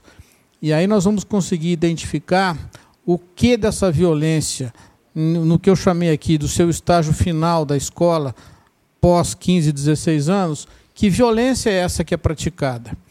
Eu vou lhes dar um exemplo do que quero dizer. Ouvi de um secretário municipal de educação o seguinte relato. É, Sexta-feira à noite, escola de periferia. E naquele dia o tráfico havia já decretado, ao final da tarde, que não haveria aula naquela escola. Ele se dirigiu pessoalmente a essa escola e lá ficou de plantão. É, lá pelas tantas, começa um movimento. E lá pelas tantas, um dos indicadores de violência frequente no Brasil são as explosões dentro das escolas. E começaram a explodir artefatos dentro dos banheiros. E não houve aula naquela sexta-feira. E na porta da escola, tentando organizar a saída dos alunos, ele foi interpelado por um aluno nessa faixa de 16 anos que disse a ele o seguinte: Eu sou pobre, estou na periferia, faço curso noturno, trabalho o dia todo e a escola é sabidamente o único caminho que eu tenho para mudar a história da minha vida. E não é sendo afastado da escola pela interferência externa do tráfico que eu vou conseguir virar a página da vida. E o que é que o senhor tem para me dizer? E o secretário postou-se mudo à frente dele porque não havia o que dizer. Essa realidade tão diferente do nosso cotidiano que as nossas crianças e os nossos adolescentes estão vivenciando em Ribeirão Preto. Esse é o problema mesmo. Realmente é uma coisa maluca. Aqui, o Sardinha, Diz que a tua escola teria ajuda da escola da família para ajudar a sanar os problemas da comunidade e foi vetada pela diretoria de ensino. Fica muito difícil a falta de iniciativa. Tem uma pergunta aqui é, que a Lilian fala que é muita blá blá blá, pouca ação. Tem muitos professores que tentam fazer alguma coisa enquanto o poder público fica enxugando o gelo. E faz uma pergunta aqui para mim, se as escolas. Ah, aqui afirmam aí o que você acabou de falar, viu? que as escolas públicas também viraram entulho de crianças. O Estado coloca as crianças para passar o tempo para os pais poderem trabalhar. O Estado não, não está se importando se elas estão sendo educadas. O Sardinho, outro programa, falou que dá aula há cinco anos, nunca ninguém veio conferir se a aula dele é boa ou ruim. O descaso é muito grande. O Estado só se importa em colocar dentro de um prédio. Foram ver algum dia se a aula é boa ou ruim, Sardinha? É, na verdade. Graças a Deus que não, né? não, na verdade, eu recebo muitos pais lá. Eu gosto de receber. É, particularmente, eu tenho uma relação muito. Inclusive, eu tenho um celular de todos os pais dos alunos que eu dou aula. Tem todos. Inclusive, eles mandam mensagem para mim. Eu, assim, muitos falam para não fazer isso, mas eu gosto de fazer isso porque eu acredito muito no que você falou. Eu acho que a relação professor e aluno não é possível existir sem afeto. E quando falo em periferia, isso é muito real, né? porque eu estou com um público que é carente de tudo. E principalmente a carência principal, às vezes, não é nem a financeira, Chain. É a carência afetiva. De você olhar para ele e ouvir ele as demandas que ele tem. E foi assim que eu descobri que aquele menino lá, que a gente fez aqui até através do programa aqui do Lincoln, você, né, inclusive teve uma participação efetiva e solucionou o caso da mãe que levava o aluno de pé até a minha escola. Foi ouvindo o aluno, percebendo que ele estava dormindo. Mas como que ele está dormindo? Né? E, e, e, assim, foi dialogando. E através do diálogo eu descobri que a maioria já usou álcool. Né? E eu tenho aluna grávida, assim, grande parte já tem relação sexual constante, frequente, né? e não tem proteção perguntar, o Dirceu acabou de dar um exemplo de um menino que chegou, encarou os caras, falou tudo que falou, tal, tudo. Isso acontece normalmente com a maioria? Tem consciência ou isso é uma parcela muito pequena? Chay, eu moro no Simeone, né, há 34 anos, e dou aula lá no Quintino 2. É, eu não posso, eu nunca vi a influência dessa forma no tráfico nas escolas que eu passo. E nem quando eu era estudante, não. É, se eu falar, eu estou mentindo, não vejo. O que eu vejo é exterior à escola, a relação que tem, infelizmente, né, da sociedade com o tráfico. Agora, dentro da escola. Mas é, é muito importante colocar uma coisa, Chain, até para a gente não ser radical nem de um lado nem do outro. Via Fundação do Livro, a gente tem um projeto chamado é, Contando Palavras, e a gente trabalha com 5 mil estudantes da rede estadual e os exemplos são todos positivos. Os, os, de produção, de debate, de uso da palavra adequada, saber fazer a pergunta certa para os escritores que a gente traz. Então, assim, tem modelo. Em relação a isso, tem um telespectador que pergunta para o vereador: visitando várias escolas, você deve ter visto coisas que não dão certo e coisas que estão dando certo. Ele quer se você pode dar um exemplo de problemas iguais, resoluções diferentes dentro da sua experiência nessas escolas todas? É, a postura do líder principal da escola, eu percebo que ela é fundamental. A postura do líder principal é do diretor. Ele acaba influenciando muito positivamente, reforçando aqueles professores que estão com vontade. Entendi. Ele consegue neutralizar aqueles professores que não estão muito afim, que é uma minoria, mas existe, né? E eles buscam muito parcerias com a comunidade, tratam com muito respeito os alunos, Mas isso eu percebo muito. do diretor. Depende muito da pessoa, da liderança, da liderança tá do diretor, que isso transborda. Aí você consegue fazer com aqueles, aqueles professores que querem dar mais de si, que eles encontrem eco, eles encontrem respaldo. E aqueles que não querem ajudar muito, eles ficam lá na deles, não conseguem agitar tanto de forma Mas negativa. Não atrapalha também se não atrapalha. os outros estão querendo então, fazer. Os bons exemplos que eu vejo, inclusive, são as escolas mais bem cuidadas, mais organizadas, mais limpas. E 2030 é, é fundamental. melhores escolas de IDEB. E a melhor escola do IDEB do estado não está no centro da cidade. Ela está em, em, área periférica, que é o 7,4. A melhor 7,5. A melhor nota em Ribeirão no município, que é no Delibo do, do, do Castelo Branco, é 7,4. A melhor escola do estado não está no centro da cidade. É, eu visitei uma escola. Não, a Jorge Rodrigues. É, é, tanta escola, esqueci o nome, mas depois. Meu pai tem o nome também. Que, que Espanha? Fala aí. É. Quem mais? Vamos lá, faz propaganda. É, o, a melhor escola estadual e de Ribeirão tem o nome do meu tio, Jorge Rodine Luiz. E depois tem outra escola com o nome do teu pai. pai. Que bom. É. é tá emocionado e merece. É, deixa eu colocar, nós temos aí um vídeo de uma professora que teve. foi agredida, é isso? Sim, mas é, segura um minuto aí que eu queria só ler mais dois aqui, que a Lilian Rodrigues ela diz que a violência está na escola de rico também. Quantos bullying acontecendo, suicídio, a violência está em todo lugar.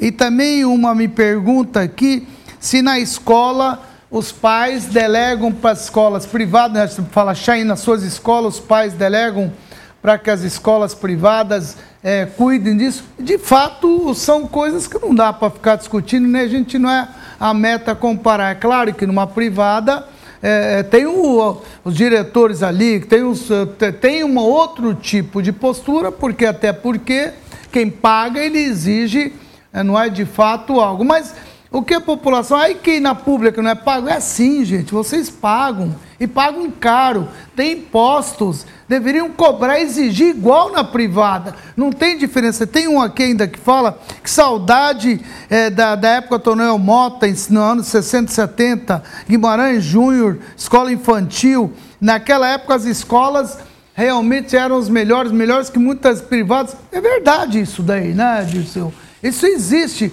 Então não tem que ficar comparando porque é privado, é público. Todos os alunos são iguais. Todos pagam igual. Um paga com recurso do pai, que já paga imposto para ele ter, e outros pagam é, com recursos públicos. E aí que não pode faltar. É, um aluno, por exemplo, que paga para uma privada, não vai aceitar que tenha, não tenha o lixo, que não tenha cortina, que não tenha o ar-condicionado, porque ele está remunerando. Mas você, pai, você, aluno, você está pagando.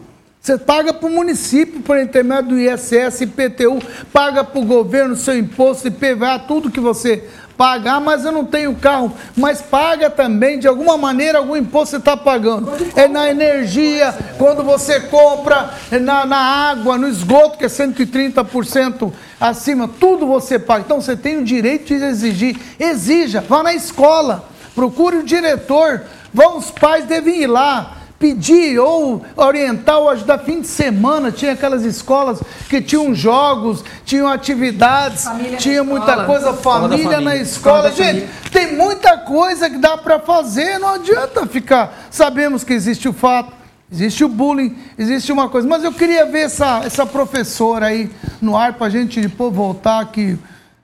O pessoal aqui quer falar. Tá aí no ar, não? Pode pôr, põe no ar. Pois não, lamentavelmente mais um caso né, envolvendo agressão a professores em, em Ribeirão Preto. E o pivô dessa história toda foi um garoto de 17 anos que na última quarta-feira acabou agredindo uma professora eh, na escola Tomás Alberto Ateli. Ele é aluno do primeiro ano. Nós estamos aqui ao lado da professora que preferiu manter a sua identidade em sigilo até traumatizar ainda toda essa situação, né? Como é que foi tudo isso? Conta pra gente, por gentileza, e obrigado pela atenção com o Grupo Tati. Lamentavelmente, né, eu nunca pensei em passar por uma situação dessa. Começou na sala de aula, um grupo de alunos que já vem atrapalhando um bom tempo a aula. E naquele dia específico, atrapalhando, eu pedindo silêncio. E, enfim, no final da aula, um desses, desses meninos do grupo que, que vinha atrapalhando a aula pediu para que eu vistasse o caderno dele. Eu me recusei, porque ele não, não tinha participado da aula. E aí o menino já começou a, a me xingar, a falar nomes bem feios pra mim. Ele já tinha sido suspenso anteriormente por esse motivo. Pedi para que ele se dirigisse até a direção da escola. Eu iria acompanhá-lo, mas o menino se recusou, saiu, bateu a porta da sala. Eu ainda abri a porta da sala, fui atrás dele no, no corredor. Ele estava uns três passos na minha frente. Chegando na, perto da, da porta da sala dos professores, já estava próximo ao intervalo, já tinha até alguns alunos ali, professores. O menino voltou pro, na minha direção e começou a me peitar. Me peitar, colocou a cara dele na minha, o peito dele no meu e me provocando, me obriga, me obriga a ir para a direção da escola. E minha reação foi de empurrá-lo, né, para longe de mim, com medo que ele fizesse alguma coisa. Aí nisso ele já veio com chute, já um chute na minha perna esquerda que me deixou um hematoma bem feio. Já fe... e o inspetor de aluno já veio tentando separar, mas não, não conteve. Ele já veio, fechou a mão, deu um soco no meu rosto. E aí eu só lembro de eu dando uns passinhos para trás e caindo desacordada. O, antes do capitão me responder isso, o Celso, o Rafael tem, tem índice sobre isso, Rafael? A gente tem o índice de vulnerabilidade juvenil, é, que Ribeirão é considerado baixo em relação aos demais municípios. De 304 municípios, na última medição do índice, Ribeirão ficou em 288. De 304 municípios acima de 100 mil habitantes.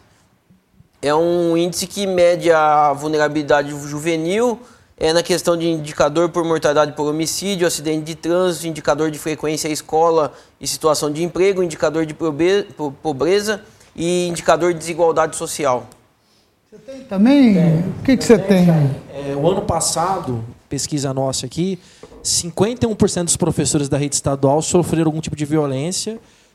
39% dos estudantes também já sofreram violência nas escolas. Esse dado é específico de Ribeirão, não é, É estado. estadual. Ah, em Ribeirão, a gente tem toda semana, vamos fazer o levantamento agora no final do ano, mas toda semana tem violência nas escolas envolvendo alunos, eh, comunidade em geral, pais. É que no final saiu o resultado, mas isso aqui é do ano passado, inclusive. O senhor tem algum dado desse, capitão? O senhor sabe de alguma coisa nesse sentido? É, Essa, essa escola, Tomás Alberto, é uma escola contemplada com a ronda escolar, né? A ronda escolar ela faz, ela, ela faz o patrulhamento, ela faz o contato com, com a diretora. É bem localizada, tem boas histórias para contar, mas Eu estudei, entrou... eu estudei no, no, no Toma- no Tomás Alberto, estudei lá. exemplo, é então bem é sempre pontuada. E- exatamente. E infelizmente a gente viu uma notícia dessa, né? Ela fez o boletim, fez o boletim de ocorrência, né? Conversei com, perguntei pro Sardinha Fez. aqui, ela fez o boletim de ocorrência. Agora é a parte da, de, de justiça, né? Tem esse menino? 17. Primeiro ano Então, colegial, Dirceu, 17. merece um programa mesmo. Você tem toda a razão, né? Ô, ô, Jair, merece um programa. tem um É, Celso, o que, que você entende dessa ação do Primeiro, do uma tristeza profunda, né, Chain? Como, assim, como pessoas preocupadas com a educação que somos, ch- ver uma situação dessa é chocante. Eu fiquei horrorizado, porque assim, eu- a gente sabe que isso acontece todos os dias na escola, mas ver uma cena é sempre. é triste. É, quando chega nesse ponto é porque faliu a relação, educador educando. Essa relação se constrói é uma relação construída entre ambos. Então, também falta estratégia, muitas vezes, de, de enfrentamento, e enfrentamento não é Mas confronto. Acha que a professora ir atrás do menino foi um bom. É difícil de afirmar pois daqui. é, da não, eu estou pessoal perguntando com você. É, É, eu, eu fico me preocupa, preocupado com as estratégias que se utilizam. É- Essa estra- estratégia de enfrentamento não é estratégia de confronto. Esse é um confronto. Eu não tenho necessidade nenhuma, foi o que ele fez esse moço, nem sei o que é, mas. Nada sabe, justifica violência. Eu acho que houve. Você acha que falta um pouco de confiança? O que, que Eu- é? Dentro eu- da sala de aula? É, essa, essa relação de, de educador-educando, não existe aprendizado onde não tem afeto. Então, quando não se estabelece uma relação de afeto, e afeto não é gostar do outro, é estabelecer um vínculo de, de confiança e confi- Respeito. de respeito. E Confiança e confiança respeito. é uma expectativa que se deposita no outro, de que aquilo que a gente espera vai ser cumprido. Ah, quando isso é, rompe, é, é muito difícil controlar. Então se faz uma escalada da violência, ela não para. Então ir atrás nessas condições não me parece adequado. Eu entendo a intenção, não estou julgando a educadora mesmo porque não estava lá, mas é muito difícil de que isso regrida e o capitão sabe muito bem do que eu estou falando. Essas essas violências no lar que acontecem, elas não voltam. Essa- é, isso rompe o dique, vai estourar a represa, é? E, e é importante Percebeu aquela pergunta que eu fiz aquela hora? A criança na rua vê isso, age É. assim. Aí vai em casa, no, a prefeitura não paga o pai o dinheiro, não tem comida, não sei o que, fazer fica uma revoltado. Isso não estoura? Você entendeu o ciclo? Como é que isso é ciclo? Ó, não paga. Aconteceu numa escola outro Aí dia, o cara Chay. vê lá na rua isso, vai na escola. Tem uma situação em uma escola outro dia. Nenhum organismo, Fabiano, nenhum organismo cresce de forma organizada sem limite. Nenhum organismo vivo cresce de forma organizada sem limite. Então, se a gente não estabelece, se a gente precisa de um limite né, da farda, da quantidade de condecorações e tudo mais, se a gente precisa disso, é porque rompeu muito antes, porque a fa- faliu faz muito tempo. Então, eh, cenas como essa, a gente não pode conviver com A 50 violência já é o ponto final. já é, já chegamos lá. Consequência, Já não a chegamos. causa, é isso? Então, eu, eu, eu, eu, eu- eu- pelo amor de Deus, alguém me escute. Por favor. Que eu dedico a minha vida a isso. Aproximem valores positivos das crianças. Pais, por favor, aproximem valores positivos da criança. Presidentes, de, go- governadores, presidente, prefeito, por favor. Ilustrando Por o que o favor. Celso está falando, outro dia eu estava numa escola e tinha uma criança que estava esperando os pais virem buscar. Aí a diretora me contou uma história parecida que aconteceu semana passada. Falou, olha, o aluno, eu chamei os pais porque ele saiu no tapa com os outros estudantes. Você acredita que eu liguei para o pai? O pai foi buscar o, o filho. Quando ele chegou lá na, na entrada do colégio, ele- o, o filho nem começou a falar, o pai já começou a estapear o filho. Ou seja, o filho reproduz na escola o comportamento e o respeito que ele tem em casa. E também acontece com o professor também. Às vezes a gente está visitando a escola, vê o no, no- no- no corredor o professor gritando com o aluno, chamando o estudante de tudo quanto é nome. Mas, assim, o professor precisa passar também por capacitação, porque às vezes ele não está pronto para lidar com uma complexidade de de falar o situação. Os pais e os estudantes. Então também não adianta só culpar o estudante, né? é culpa do professor, do pai, do aluno, da sociedade toda. Sua e minha. Minha, sua, exatamente. De todos nós. Está dizendo o seguinte: sem punição haverá outros casos de agressão. Basta você ficar o dia todo na delegacia da infância e juventude. Esse caso que foi é, colocado logo na abertura do programa da menina que agrediu, eu entrei na internet para obter maiores informações. Eu queria saber se a vítima tinha falecido, é, que escola que era, que estado que era. Eu, eu fiquei inconformada, porque eu pedi alguns dados que eu tinha. Sabe quando você vai no Google e pede?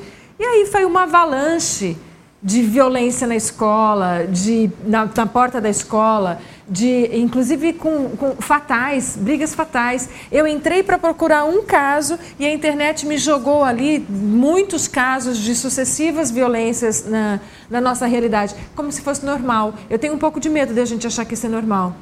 A gente vem banalizando a violência em sala.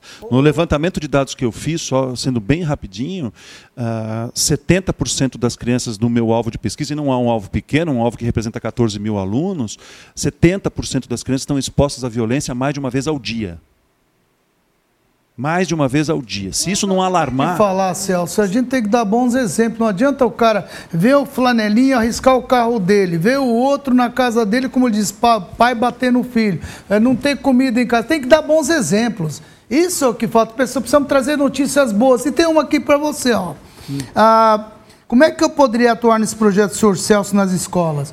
Sou licenciado em matemática, gostaria de contribuir. Olha só. Se a gente tiver a Ernestina falou isso. Gente, querendo construir professor, alguém que pode ser formador, nós podemos até utilizar aqui o nosso instituto, ou o próprio instituto, para formar esse pessoal, para eles serem é, é, multiplicadores. Isso é possível? 100% Você possível. consegue? 100%. É, posso deixar um, endereço de internet assim para o pessoal que quiser Claro, curtir. a gente coloca aí. É só entrar no Facebook e procurar a gente no Facebook. Chama-se é, facebook.com/barra turma de valor. Pronto. Tá o nome aí, do projeto tá é esse, aí. Turma de Valor. Turma de Valor? Quem quiser pode. Turma de Valor. Tá. Isso, quem quiser pode. E o Roberto pode... Toffoli, que está ali, que apareceu agora, ele é professor de, há 16 anos. A grande violência, a falta de investimento do governo do Estado de São Paulo, que não dá a mínima condições para o professor trabalhar. É, e aqui, ainda no final, enfim... É, muita gente, essas crianças têm limite? O que, é que a escola vai fazer num caso desse, Zé Paulo? Então, é, muita, é muito questionamento. Na, muitas perguntas, e na verdade o que a gente precisa fazer é isso. Então, quem quiser participar, é, é, pode, é, tem condições. Você entende que é muito importante que se leva isso nas escolas? O que eu, o que eu presencio com as escolas, nas escolas, nas mais diversas escolas que passei, nas que apliquei o projeto, é uma mudança severa no comportamento das crianças, é sem que ninguém tenha que impor Sardinha, nada à criança. Você como professor acha que isso ajuda mesmo é, para valer? Você, o professor está preparado para ouvir uma reciclagem dessa que você acabou de me falar, cara, tem que trabalhar em três escolas, não consegue nem chegar em casa para dormir. Como é que é essa situação? Não, a situação, infelizmente, por parte dos profissionais da educação é caótica, nesse sentido econômico mesmo, da sobrevivência. Eu mesmo tenho 24 aulas e recebo de orçamento R$ 1.900 por 24 aulas. E eu tenho outras funções aí para poder é, somar na minha renda, não é só da rede escolar. Mas eu acredito que a saída seja tudo isso. Né? A saída seja é, formação e a união de quem tem interesse em resolver. Eu acho que parte da corporação aumentar talvez o ProERD, essas ações de reciclagem, as escolas abrirem o final de semana, é através tá da Escola da Família. Para ter esporte, para Exato, ter uma que, de coisas. Quando começou o projeto, Chain, lá na Zona Norte, que são seis escolas. Tinha Escola da Família. Tinha em três, e quatro. Era PSDB, hein? E sim, e já não tem, então, e continua sendo, e hoje não tem mais nenhuma, né? Não, 20, 20 não tem mais nenhuma. num programa, uns pesquisadores da USP, eles trouxeram números que dão a seguinte informação: não é a escola que mais investe em recurso que tem a melhor nota do IDEB. E a escola que tem menos violência está relacionada com a presença dos pais na escola. Exato, é isso mesmo. E aí a participação no conselho de escolas, tem pai que não sabe que existe um conselho, que existe uma APM, e que são essas instâncias Então que... o pai pode ir na escola Pode procurar, e deve, viu, Jair? Pode e deve. Então porque... fala para os então, pais fazerem exato, isso. Então, pais, você que tem filho na escola pública estadual, tem uma entidade em toda escola, chama APM, Associação de Pais e Mestres. E a associação, Chain, pode receber dinheiro, inclusive, para poder investir na escola, fazer parceria, festa de. A APM pode. E o Conselho de Escola também, que inclusive define o projeto político-pedagógico adequado àquela realidade. Como é que os pais podem ajudar a tua escola que não tem lata de lixo, que Tá, não tem. Inclusive a biblioteca, nós estamos fazendo um trabalho. Com, eu estou fazendo com duas alunas que estão se dedicando para ir lá arrumar os livros. As alunas vão lá, minha, elas vão lá na- nas horas vagas e vão ajudar em horários no contraturno. Então, só ir lá. Mandar, só eu vou lá- mandar teu currículo lá pro professor do ano, lá pro Bill Gates lá, né? Não está dizendo, é? Quem sabe ganha. Mas você não vai de bermuda, pelo amor Não, de não, Deus. só não, não, não porque é faça só, passar não, não vergonha, vou, não vou. É, é na verdade é só quando está muito quente. Não, Já- é- não só eu, mas a maioria dos professores tem que adotar essa prática, senão não consegue. dar O aula. Instituto SEB já conta aqui né, com o NAU profissionalizante né, e também com o pré-vestibular. Você sugeriu num programa anterior de nós temos aqui um curso de formação política, que é uma coisa importante. Eu, nós podíamos entender a ideia com o Celso de fazer um curso que- que não permanente, pelo menos de requalificação de professores, e que nós temos vários professores aí capazes que, de voluntariamente colaborar. É, não, e Eu teve um pouco mais além, Deixa eu só fazer uma pergunta. Celso, a Lilian Rodrigues pergunta se a prefeitura apresentou seu projeto no começo do ano. Foi muito interessante. Por que, que não aconteceu nas escolas municipais? Então, Lilian, não sei. Eu, eu Lilian, estive. ele não sabe, nem eu, desculpa. Eu estive realmente na, na- no Teatro Municipal com todos os professores da rede, é, assim, fiquei um dia inteiro conversando com eles. ah, e aquilo que o Sardinha disse, assim, eu- respondendo a pergunta do Chaim, os professores são avessos? Não, não são. Porque a- a eles querem, eles precisam mais de de motivação. 90% Mas você viu dos o que que o professores que Fabiano sim. falou? Aham. Depende do líder. Por isso que eu falo que o professor tem que ser um líder. O Sardinha é um líder. Ele consegue fazer com duas alunas ajudam, tudo isso é liderança. Mesmo de bermuda. Mesmo de bermuda. Mesmo de bermuda, Mas veja só, correr. é, é, é, os professores precisam de exemplo, precisam de alguém que motive, que ele vê brilho no olho. Não é só chamar um 9-0 a hora que tiver um problema. Tem que conversar com essas crianças, sentir o porquê que ele é agressivo daquela maneira, achar um jeito. E não eles, é isso? E eles aqui, eles aqui nesse debate, dariam aula a todos nós.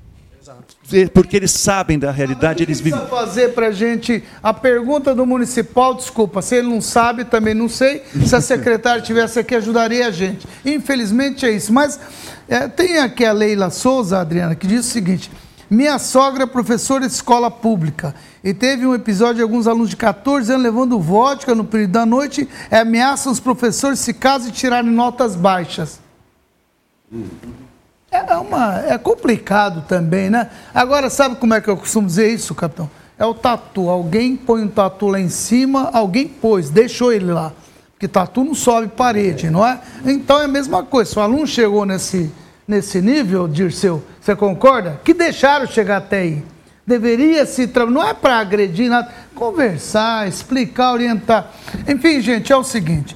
Eu gostaria está faltando aí 10 minutos para terminar, que cada um de vocês pudesse dar aqui uma sugestão, um conselho do que, que pode ser feito, o que, que nós podemos fazer, o que vocês, você telespectador, você pai, você de novo, vocês pagam imposto, devem exigir, devem cobrar boas escolas, é um direito, é um dever teu como cidadão. Você não precisa dizer, não importa que escola que você estuda, se é privada, vai reclamar para o dono, para o diretor, vai reclamar para quem, mas exija. E se não é privada, exige porque você está pagando. Faça alguma coisa, faça como o Sardinha acabou de falar, vá na escola, na PM, onde essa professora foi agredida, vai lá, solidariedade, vê o que está acontecendo, o que precisa fazer para ajudar, alguma coisa precisa ser feita. Como é que você começaria, Fabiano? Qual é a tua... Bom, eu acho que, em primeiro lugar, é definir a educação como prioridade de verdade. Né? Não retoricamente. É, não retórico. Todo político fala, né? Saúde, educação e segurança. Eu costumo brincar, né? eu costumo brincar sério, né? Falar, não dá. Ou você prioriza uma coisa ou outra. Né? Então deixa alguém que conhece mais de educação, deixa alguém que conhece mais de, de segurança priorizar, mas principalmente nos vereadores e o prefeito. Eu acho que é uma decisão de, de futuro, uma ação local tem, tem momentânea. alguém aqui perguntando o seguinte: se ele não, se ele não gastou os 25% até agora, o que ele vai fazer? Pedalar? Não sei. É, esse negócio dos 25% ele tem até o final do ano para gastar, né? Então é uma questão é, questionável, mas o importante é gastar bem, gastar, mas só que isso precisa de definir como prioridade. O prefeito, eu concordo, não sei quem falou aqui, que ah, a partir do momento que o prefeito define a educação como prioridade, ela realmente passa a funcionar como exemplo nacional e até internacional. O nosso prefeito, infelizmente, eu acho que ainda não definiu a educação como prioridade. Celso. Olha, eu, eu queria dizer que a gente não pode desistir. Acho que isso é uma, uma marca. Eu vim da escola pública, eu estudei em escola pública na minha infância. Uh, o único período da minha vida que eu não estudei em escola pública foi quando eu pude pagar os meus estudos no, no ensino superior. Então, eu queria dizer para os pais não, de forma alguma, abandonarem uh, a ideia de que é possível a gente mudar esse país pela via da educação. Porque o dia que a gente acreditar nisso é a hora da gente fechar e alugar o país para alguém. A gente não pode aceitar uma condição dessa. A gente pode mudar a realidade da sociedade pela via da educação. Só que isso não pode ser um discurso, isso não pode ser um bate-papo. Isso não pode ser dito ao vento, isso tem que se transformar em ações. Eu fiz a minha, é bem provável que ah, ah, possa ser questionado, alguém pode dizer, puxa, eu faria diferente, eu faria, eu faria, mas eu fiz. Eu fui lá na escola e eu mudei a realidade das escolas com as quais eu tive contato. Eu pilotei o projeto numa escola onde, ao lado, no, no terreno do lado da escola onde eu estava pilotando um projeto de educação por valores, tinha um depositário de corpos, capitão. Dois corpos amanheciam ali todas, todas as segundas-feiras e as crianças passavam pelo terreno e viam os corpos ali. Então eu sei o que é uma realidade de uma escola violenta. E a gente consegue mudar aproximando valores. Então, meu convite, Chay, é para que as pessoas que as pessoas aproximem valores. Por exemplo, estava falando com o Gilberto Abreu. Singapura, que é considerado hoje o maior país do mundo, antes era é, da, é, Tailândia. da Tailândia, é, só tinha droga lá, só tinha era o país mais pobre do mundo. Hoje ele é exemplo, sabe de onde? Educação. Sim. Educação é o maior país hoje, é o mais considerado, é um exemplo hoje, é educação. Concordo 100% e a Finlândia, com você. A Finlândia mudou a sua Mas, história com, com a educação. educação. Coreia exatamente. do Sul, a Estônia. Mudaram a sua Coreia do Sul, então, Estônia, Me todo... parece que quando a gente não faz isso é porque não tem interesse de fazer. É isso aí. Sabe? Capitão, então, muito eu, obrigado pela tua é presença. Obrigado, viu, Celso? Obrigado pela tua presença e se você puder dar algum conselho aí para os pais, para os alunos, fica à vontade. O grande conselho é a prevenção, né? A prevenção é a, a grande arma do, do, negócio, podemos falar assim. Então a Polícia Militar ela está aí para apoiar, ela tem o PROED, que já é um programa que atua nessa área, nessa área preventiva, né? Está atuando com o jovem de quinta, sétima série passando o quão é ruim ir por esses caminhos. Né? Então é importante essa integração com a comunidade. Foi falado do Consegue, as, é, participar das reuniões dos Consegues para que essas informações fluam. Né? Os pais participarem então, do Consegue. Então convida eles aí, capitão, é muito importante. Os, eu convido todos os pais, nós temos o, o telefone o 3969-9999, pode entrar em contato, solicitar... 3969 Anota aí para colocar na produção. 99 Procure o setor de comunicação social. Lá vocês vão ter informação de quando tem as reuniões de Conseg. Nós temos sete Consegues okay. em Ribeirão Preto. E, e é, um, é uma, um, canal de comunicação, né? Importante. A polícia militar ela é da comunidade, né? Ela veio da comunidade e ela está para servir a comunidade. Então essa prevenção é fundamental. Né? E a polícia está. opinião que é fatal. Sim, sim. Obrigado, capitão. Dirceu. O Celso disse que não há ser vivo que não tenha limites. E esses limites devem começar, por óbvio, pelos pais. Então, na minha opinião, os pais devem assumir o seu papel de primeiros educadores e impor limites aos seus filhos para que eles possam conviver socialmente nas escolas. Os pais devem tomar o poder democrático que têm de participação nas mãos. Receberam dois convites nesse programa: comparecer às APMs, comparecer aos consegues. Por favor, pais, assumam esse papel de protagonistas do exercício do poder político. Não vamos esperar prefeitos, vereadores, governadores, presidentes. É preciso fazer alguma coisa e a educação dos seus filhos está em suas mãos. Ô, Serginho, tem um aqui que mandou assim, Chaim do céu, R$ 1.500 por mês para aguentar 37 alunos ainda com risco de apanhar, tá louco. Rodolfo Marcos falou isso, você também... É 1.900. 1900, Rodolfo, aumentou 400, tá bom, Mas vai. pegar 32 dá uns 2.100. Tá certo. Mas, é, mais uma vez, obrigado, Chaim, obrigado a todos vocês aqui por essa oportunidade fundamental discutir um assunto que é, assim, crucial, né, da nossa sociedade, que é a violência nas escolas. E segue o reforço e o convite que o papel de uma educação democrática de qualidade é de todos nós. E parte do principal também ator, que é os pais. Eu acho que os pais ausentes na escola é algo que, infelizmente, causa problemas graves. Isso a gente está vendo aqui. Então, você, pai, você, mãe, vá na escola, não só no dia da reunião de pais, faça uma visita sem, sem esperar. Chega de surpresa. Lá na nossa escola a gente recebe direto. Vá. Ah, o vereador, eu não sei. Lá pode entrar. Inclusive, não foi na minha escola, tem que ir lá, viu? Lá tá no Spinelli, está sendo convidado Odine, já. Obrigado, viu, pela sua presença. Obrigado. Eu que agradeço, Chay. Eu só quero é, relembrar o fato que no Rotary nós convidamos, num evento de educação, a secretária Simone Louca. Uhum. E ela foi. E ela pediu a palavra e nós demos. Ela falou, nossa, mas ninguém me convida para participar dos eventos de educação. Não, é sempre... Não, estou te falando Eu isso. Eu convidei aqui hoje. Isso foi em 2012. Ah, então ela me conhece e sabe a nossa história de luta pela educação para melhorar a educação. Então, a gente não é político, é, a gente quer o bem, é, que é a qualidade da educação em Ribeirão. Queríamos dizer para a diretora regional o seguinte: olha, a gente fica chateado, mas saber isso. O que, é sardinha, não importa quem quer que seja. É. Para ter é, é opiniões, para cada um defender a sua opinião, que é o que ele está fazendo. É. é. na verdade, é por isso que é importante, é democrático esse programa, que não tem induzido para e para aquele. É, e viu, diante Chay? disso. E, e como o nosso programa aqui hoje é para a implantação do projeto do CELS contra a violência nas escolas, e a gente escolheu para as escolas estaduais, então nós vamos procurá-la. Ela me conhece e agora vai conhecer o Celso, todo o seu. O Celso, não Sim, vamos? Sim, nós Tá, vamos. O 20, é esse 30, o objetivo 20, aqui do 20, projeto. Rota, do nós vamos conversar sobre isso. Celso. A Adriana quer ler aqui antes dela terminar, eu tenho o três Roberto minutos Carlos só. Zidalina, ele é do bairro da Vila Virgínia. E ele traz aqui um pouco da história dele que vale a pena ser compartilhada. Boa noite, meu nome é Roberto. Minha pergunta é: eu não terminei a oitava série do ensino fundamental e não terminei C, né? e não terminei por motivos na época N, brigas em casa e tudo mais. Até tentei fazer um EJA noturno, mas a gente trabalha o dia todo. Chega à noite, já não tem mais raciocínio. Amo ler, tem me ajudado muito. Gosto muito de matemática, só não domino.